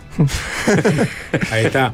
Eh, el, el año pasado, creo que fue la Intendencia de Montevideo, le mandó a la Junta Departamental un proyecto para regular este, justamente las plataformas. Sobre todo, este, la idea era eh, mejorar la organización y el control de la actividad. Y plantear otras cosas, este, generar eh, zonas de, de descanso con, comedores, con baño, y que eso se le iba a pedir a que las empresas fueran las encargadas de construirlo. ¿En qué quedó? Se tiene, si tienen idea en qué anda ese proyecto en la Junta y, qué posición tienen con respecto a lo que planteaba. Bien, eh, sí, el proyecto está a discusión de la Junta Departamental. Eh, nosotros tenemos una muy buena relación con, con la Intendencia y un canal de diálogo abierto. Eh, en su momento le planteamos que si bien estábamos de acuerdo con la intención que tiene el, el proyecto de regular eh, determinadas condiciones que afectan a, a la vecindad, no estábamos de acuerdo con el contenido en sí. Eh, En primer lugar, porque... Esa es otra parte del proyecto que es lo de la calzada, lo de la calzada. no, en primer, lu- en primer lugar, por las condiciones de trabajo. Nosotros entendemos que en realidad las condiciones de trabajo son órbita del Ministerio de Trabajo y no de la Intendencia. Y, y tanto es así que el propio Ministerio de Trabajo envió al Parlamento un proyecto de ley para regular la relación con, con los repartidores. Eh, Después sí está el tema de las sanciones y, y de las prohibiciones que establece el, el decreto de la, posi- la- la imposibilidad de que haya más de tres repartidores en la calzada, sanciones a, a las empresas en caso de que, de que ello ocurra, que, Sí, que, una bueno, multa de, de 5 a 10 UR en caso de incumplimiento. y con posibilidad de clausura. Y con posibilidad de Eh, clausura. sí, eh, Sobre ese punto en particular, ¿qué, qué posición tiene? Eh, nosotros entendemos que es inconstitucional. Mm. De hecho, entendemos que no está clara la norma, porque muchas veces sucede que hay un repartidor de pedido ya, un repartidor del restaurante y un repartidor de otra aplicación. En ese caso, ¿para quién aplicaría la multa? ¿Para el que llegó primero, para el que llegó último y hizo que sean tres? Eh, la, realidad es que entendemos que, el- decreto, ta- tal y como está planteado, eh, es, es, eh, en la práctica inconveniente, no, no, no, no, no tiene reglas claras sobre cómo tendríamos que operar. Bueno, la, Junta en, su momento nos, invitó a participar de la Comisión de Legislación, dimos nuestro punto de vista, eh, estamos a la espera de la devolución de la Comisión y, súper abiertos a seguir conversando con los ediles de la Junta Departamental de Montevideo como para buscar una solución que nos sirva a todos. La otra que era, deberán contar con unos más locales adecuados para la permanencia de las personas que realizan servicio de reparto a domicilio, independientemente del vínculo, vínculo jurídico que exista con ellas, y que esos lugares tienen que tener comedor y baño. Sobre eso en particular, Esos son parte de las condiciones de trabajo que entendemos que son resorte del Ministerio de Trabajo y no de la Intendencia. Sin perjuicio de ello, eh, eh, estamos súper abiertos a, a conversar sobre, sobre cómo mejorar la... la- el lugar de achique, Sí, básicamente. a ver, y, y creo que un, un ejemplo muy claro y muy exitoso de cómo lo fuimos trabajando en la Intendencia es Pedido Ya Market. Nosotros comenzamos Pedido Ya Market y obviamente el, el crecimiento que tuvo realmente hizo que algunas de estas tiendas operacionalmente estuvieran muy exigidas y, la verdad que hicimos un diálogo muy bueno con la Intendencia, entonces todas las tiendas que fuimos abierto, que fuimos abriendo, obviamente ya contemplaban muchas de, las, de estas intenciones que tienen y la verdad que son tiendas que funcionan muy bien porque justamente encontramos ese camino en común con la Intendencia y logramos este, una operación que realmente eh, satisface a la Intendencia, nos satisface a nosotros y obviamente a la comunidad. Entonces yo creo que acá hay una oportunidad muy grande de obviamente trabajar en conjunto con ellos. Eh, como decía Rodrigo, encontramos algunas diferencias en, lo que está redactado dentro, pero en líneas generales alineados con el espíritu de lo que se quiere lograr. Tampoco dice el decreto cuántos son, cuántos espacios de descanso son necesarios, cuántos baños serían necesarios. Eh, ahí es donde entendemos que el decreto tiene grises que, que hacen que la norma sea impracticable y que para nosotros como empresa se nos hace muy difícil poder proyectar cuándo estaríamos en cumplimiento. Bien. Juan Mullí, Rodrigo Tuturielo, le pido ya muchas gracias por estos minutos. Gracias a ustedes. Muchas por gracias a ustedes. Fácil desviarse.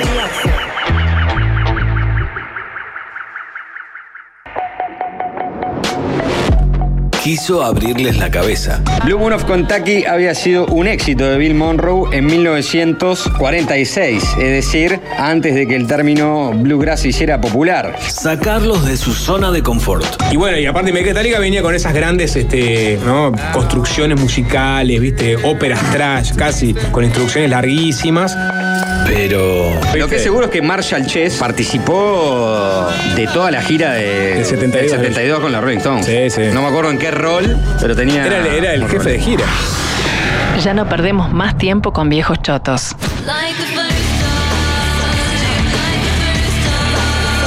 Ahora es solo música nueva. La columna de Cristel Latequi.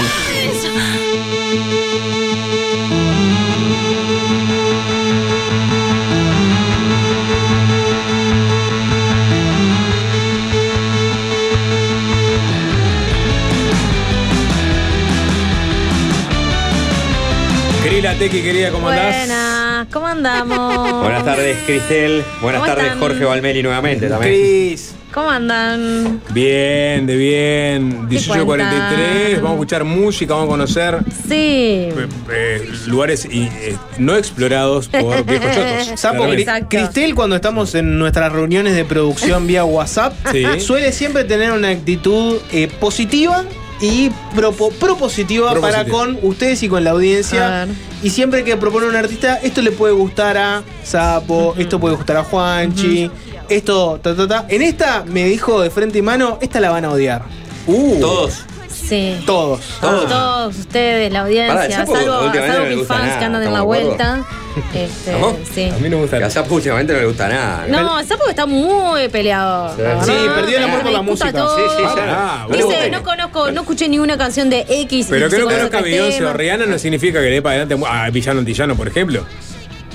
Pero fue hace mucho eso. ya. Bueno, está, yo te pongo un ejemplo. Digo, porque acá me Eh, critican. eso, eso, abuelo, fue hace cinco años. Eh, bueno. Fue hace mil años ya. Pero bueno, este, no, sé que sé que va a ser una propuesta medio eh,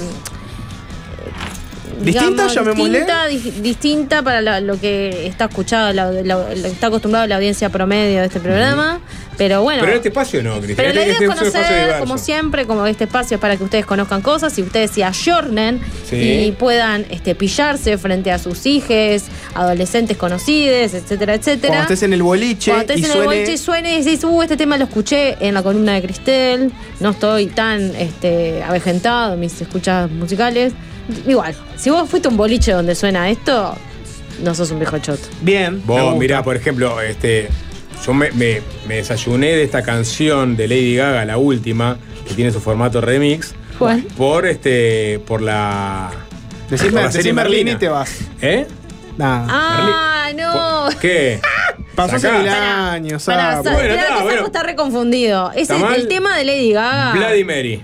Ese tema no, no está en- la serie. Está la- ¿Hay una, un remix? ¿No hay un remix? no, Sapo, es un, es un challenge de TikTok, eso. ¿Y por qué aparece Wednesday Soundtrack Netflix y aparece esa canción? Fue- no, no aparece esa canción en el. en- ¿Eh? Fue- si no me equivoco, la, canción que aparece originalmente es una de The Cramps. sapo. Claro, Está que Cramps, está eh, Google Mac de The Cramps. Sí.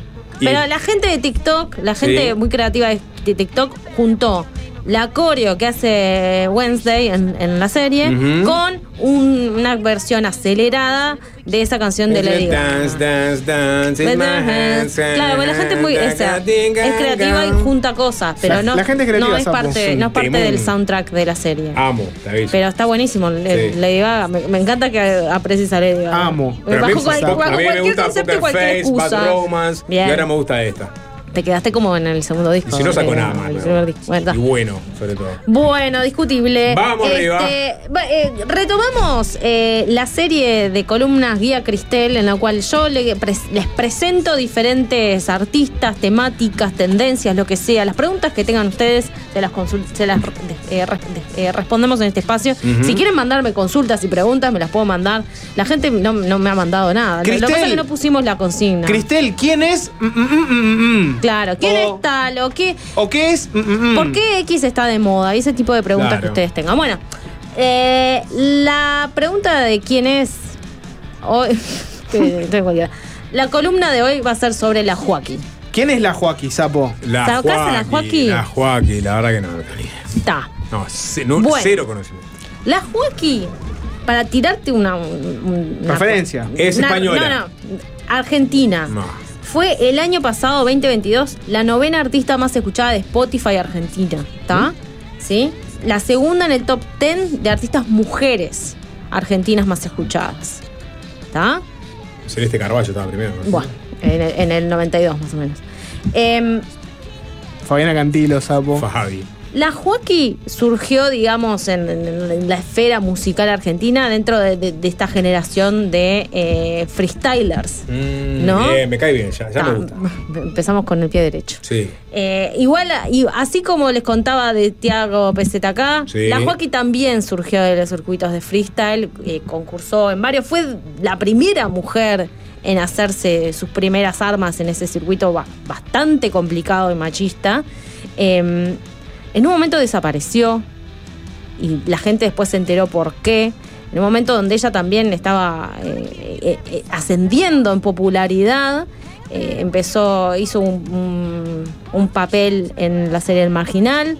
Después trascendió que la tipa había desaparecido lamentablemente porque estaba sufriendo una muy pesada y grave este, violencia de género que la hizo aislarse totalmente de- de- del mundo, dejar su carrera por entero pudo salir gracias a Casu, otra artista también que en ese momento estaba en ascenso. Y de ahí en más eh, fue todo para arriba, para su, por suerte, para, para Joaquín. La Joaquín también tiene, digamos, yendo un poquito para atrás, una, una vida bastante complicada. Tenía una, una madre surfer que se fue persiguiendo olas a, vivir a Costa Rica y allá se fue con ella. Ahí ella tuvo como, bueno, como una crianza complicada, con mucha pobreza, mucho acceso a las drogas, tuvo mucho eh, tuvo problemas con las drogas en ese momento, ahí la madre decide eh, llevarla a, a Buenos Aires, a, a Mar del Plata, a vivir con la abuela, y ahí es cuando descubre el freestyle, fue un lugar como de desahogo para ella, para canalizar toda la rabia que ella tenía contenida y bueno, después pasó todo lo que les contaba. Em, A tu perro lo vuelvo mi gato, me ponen por acá. esa. Vamos a escuchar la primera canción para que vean Vamos. un poco. Eh, después del freestyle, eh, se alejó del, del- del ámbito competitivo y se, se dedicó fuertemente a lo que es la cumbia recate. Er- ¿Qué pasa, sapo? ¿Pasa algo? Y la primera canción, con la, por lo menos la que yo conocí, con la que conocí a la Joaquín y dije, esto está de más, es Lassie, su primer fit con Elegante.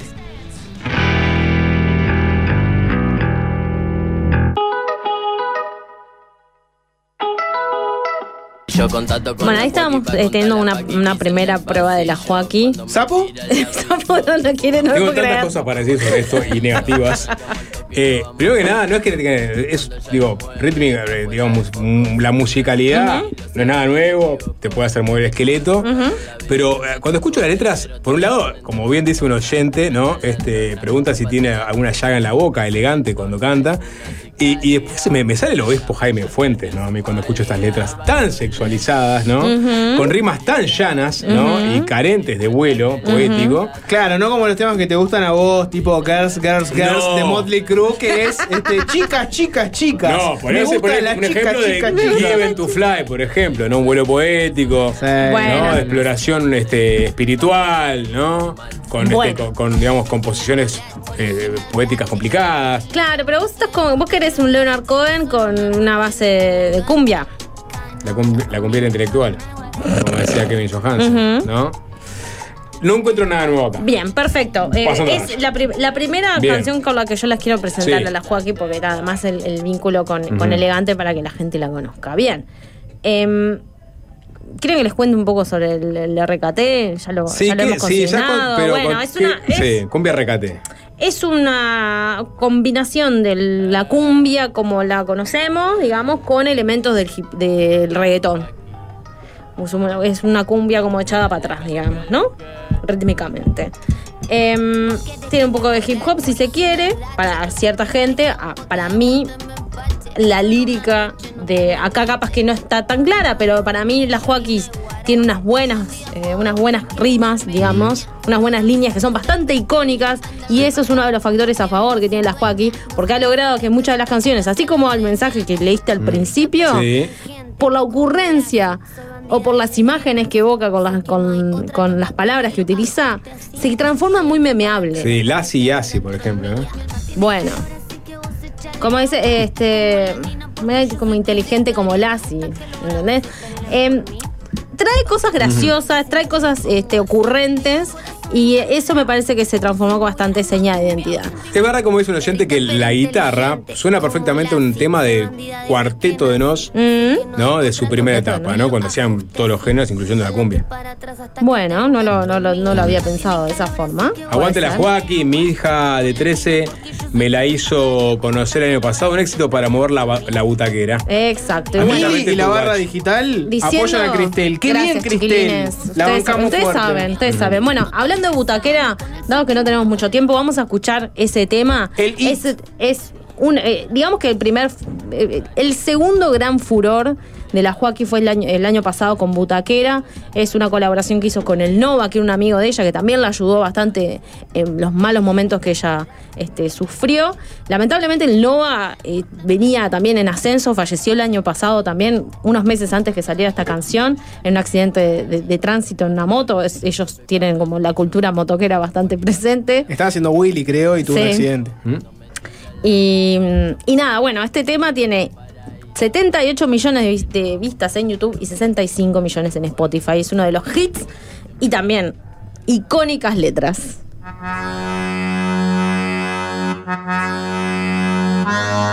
Me gusta que. No, llame al obispo Jaime Fuentes ya mismo que ponga orden en la sala porque realmente este, totalmente desubicada la Joaquín. ¿eh? A nivel lírico, totalmente desubicada. La anticultura, ponerle por acá. Eh, bastante grosera en el escenario por los videos que vi, ponerle por acá. Bien que fuiste a ver los videos. Eh, ¿Qué es esta basura? Eh, fuera de toda consideración, consideración musical, ¿qué mensajes de mierda tiene esas letras. La gente está realmente indignada. Indignación, indignación. Qué horrible, chiquilines, qué horrible. La sexualización. Qué horror, el sexo, qué horrible. A pleno de este. Qué espantoso. El 90% del Están todos arte. agarrándose las perlas. El 90% del arte es muerte y sexo. El resto es dividido entre otras Ah, cosas, ¿no? Yo le sumaría depresión. Y que entra Sí. dentro de la muerte. Sí. Entra dentro de la muerte. Bueno, canciones de, de- donde se rompe una pareja. El- bueno, Ah. sí, sí. rotos. Sí, sí, Eso es, sí, no estoy sí. teniendo sexo. Ese es 90% Sí, es eso. El 10% es lo demás. Sí. Bien, bueno, el año pasado sacó su primer EP que se llama Barbie Copiloto, del cual sale este, la mención en esta canción, que ella dice que déjenme buscarlo porque me encanta. Saquemos un par de fotos mientras colgás tu moto con esta Barbie de copiloto, increíble. Sapo, ¿te gustó esto? Me da la sensación de que te gustó. Primero que nada, estás moviendo la cabecita y moviste la cabecita. Y segundo que nada, te estás relamiendo con los mensajes. Porque te voy a contar algo, Cristel. El sapo últimamente lo único que lo motiva ¿Son los mensajes negativos? es torear a la audiencia. Y esto le encantó porque está toreando a la audiencia. Ah, eso es lo que es. Igual él dice, el Nova que, que descanse en paz. Sí. Un crack. La Joaquín una fuega. Sí, una fuega. Gente Claro. que del palo acá, ¿no? Del Claramente. palo. Bueno, quiero. quiero Una dejar- más, Cris. Están por una venir más. con Da- antorchas dale. los oyentes acá al estudio. Yo quiero, eh, eh, nada, quebrar un poco una lanza a nivel musical y quiero dar un, Bien. un- un breve ejemplo nada más que no nos va a dar mucho el tiempo. Eh, la siguiente canción que quiero presentar es Mañosa. No es de las canciones que más me gustan de la Joaquín, pero igual la quiero, quiero que la escuchemos. Mañosa, digamos que a nivel de producción, que es de Omar Varela, no el Omar Varela de acá, Y sino el de- el de de Doble Argentina. También. Impresionante. Este, digamos que a nivel de, de estructura sigue más o menos el ejemplo que ya ha dejado consignado Bizarrap, en el sentido de eh, ritmos y, y, géneros cambiantes dentro de una misma canción, ¿verdad? Impide que te aburres, porque todo el tiempo está cambiando, introduciendo nuevos elementos, eh, eh, acelerando, ralentizando, pasan un montón de cosas dentro de esta canción. En esta canción Mañosa también. Y lo hace un poco en tono de burla la Joaquín porque dice, al principio van a escuchar que dice, ah, se- dicen que siempre hago lo mismo, no sé qué. Y ahí esta canción va cambiando un montón de veces. Yo conté más o menos, por lo menos seis momentos diferentes dentro de la misma canción. Pero esto no es solo innovación, o por así decirlo, de Bizarrap. A mí me parece que esto viene de antes y viene del K-pop. Sí, viene de Emerson Lake en Palmer también. Bueno, ¿no? ponele. Pero el K-pop ya ha forjado escuela en ese sentido de que dentro de las mismas canciones también suceden varias cosas. Y acá vamos a escuchar nada más un. Quiero escuchar un minuto y medio de esta Dame, canción. dame, dame, de. Blackpink. Pink Venom. No, no, no. Esta Ah. canción de K-pop, como para que Ah. vean otros ejemplos de canciones que van cambiando en, en segundos. Ah, ahí Bien, vieron de, de verso a estribillo totalmente diferente. Eh, y, ta, y nos vamos con este tema mañosa de la Sí. Joaquín. Sapo, dame un. te- si no te molesta, te- Sí, si, te- por- si no te molesta, te pediría que me des cinco mensajes de los que van Eh, llegando. Cinco. Le entiendo más a los coreanos que a elegante. dame más, dame más, dame Eh, Qué gusto escuchar Blackpink en Fácil Desviarse. Bien, ahí, Tres gracias, corazoncitos. Chiquilines. Hay gente que aprecia Eh, esto, ustedes no. Hay hola valores. Cuando el, el planeta está conmocionado con el empoderamiento de la mujer, uno trata de hacer las cosas bien. Después voy al- a, a la disco y las nenas te refriegan el trasero al son de estas canciones. Es cuando no entiendo nada. Dice Dante de las Tocas. Mensajes, vos me pediste. Buah. Eh, Un- dantesco. Que vuelvan los valores de patria, Dios y familia. No, es cierto no. que mucha Eh. gente, es cierto que mucha gente esto lo empuja a, a parte de Sí, Dios sí. y familia, ¿no? Eh, bueno, en fin. Dame Eh, más, Sapo, dos o es- tres más. Esperá a ver eh, el video con Latini, sexo explícito. Se hizo explícito eso. Hay un video con chiquilines. Latini, eh, la Joaquín. Sí, la otra canción que yo quería mostrarles es la última colaboración que tiene con Tini. eh, Sexo explícito. ¿Es sexo explícito o no? No. Eh, no, no, es. Eh, Exagerado. No, no, empe- no entendí la parte de eh, pide chirlo en la colita. Eh, Es lo que es. Es lo que es, perfecto. ¿Entendiste todo? Sí, o sea, ¿qué te hace Sí. que no sabes? Eh, me quiero suicidar con una galletita María. No es necesario. Eh, no es necesario. Bueno, Joaquín bastante grosera en el escenario. Ya le Otro más que decía lo mismo. Eh, en fin, la anticultura ponen dos personas diferentes. Me encanta. Acá se agarran todas las perlas y después van a. Ah, apa. Escuchan cualquier cosa, cualquier ordinariedad, cualquier. Cualquier rockero medio violín, misógino, decilo. claro, sí, sí, claro. Acá se, Todos son unas Y van a ver una película de Woody Allen, se hacen Claro, los santos. sí, sí. Tipo, no, hay que separar la obra del autor, sí. Sí, pero en esta no, en No, esto acá sí. no. Ah, qué ordinaria. que Acá no la vale. obra y el autor son lo mismo. Se aparece una la guacha cantando de perrear. Se aparece una Eh. guacha cantando de perrear. Estoy y se acaba el mundo. Alguien dice, estoy de una canción más de votar a Vox. Sí. O sea, Bueno, apaga la radio, querido. Si Woody, si Woody Allen, ah, si Woody Allen se casa con su con su ex hijastra, está todo bien, que siga haciendo películas. Pero Si- no podemos si una guacha canta de perrear, tipo, está todo mal. Claro, se se Ay, por favor. Dame una Vamos canción más de la Joaquín. Vamos a irnos con Mañoso y por lo, eh, eh, por lo menos traten de ver lo- el argumento que les acabo de decir. eh, exactamente. Cristel viene, les da contexto y usted le responde de esta forma. Son los orejas. ya están Gonza y el profe perreando. Se viene 3 a 0. Mañosa. Casi por el fumo me relajo. Por eso lo pico. Fácil desviarse.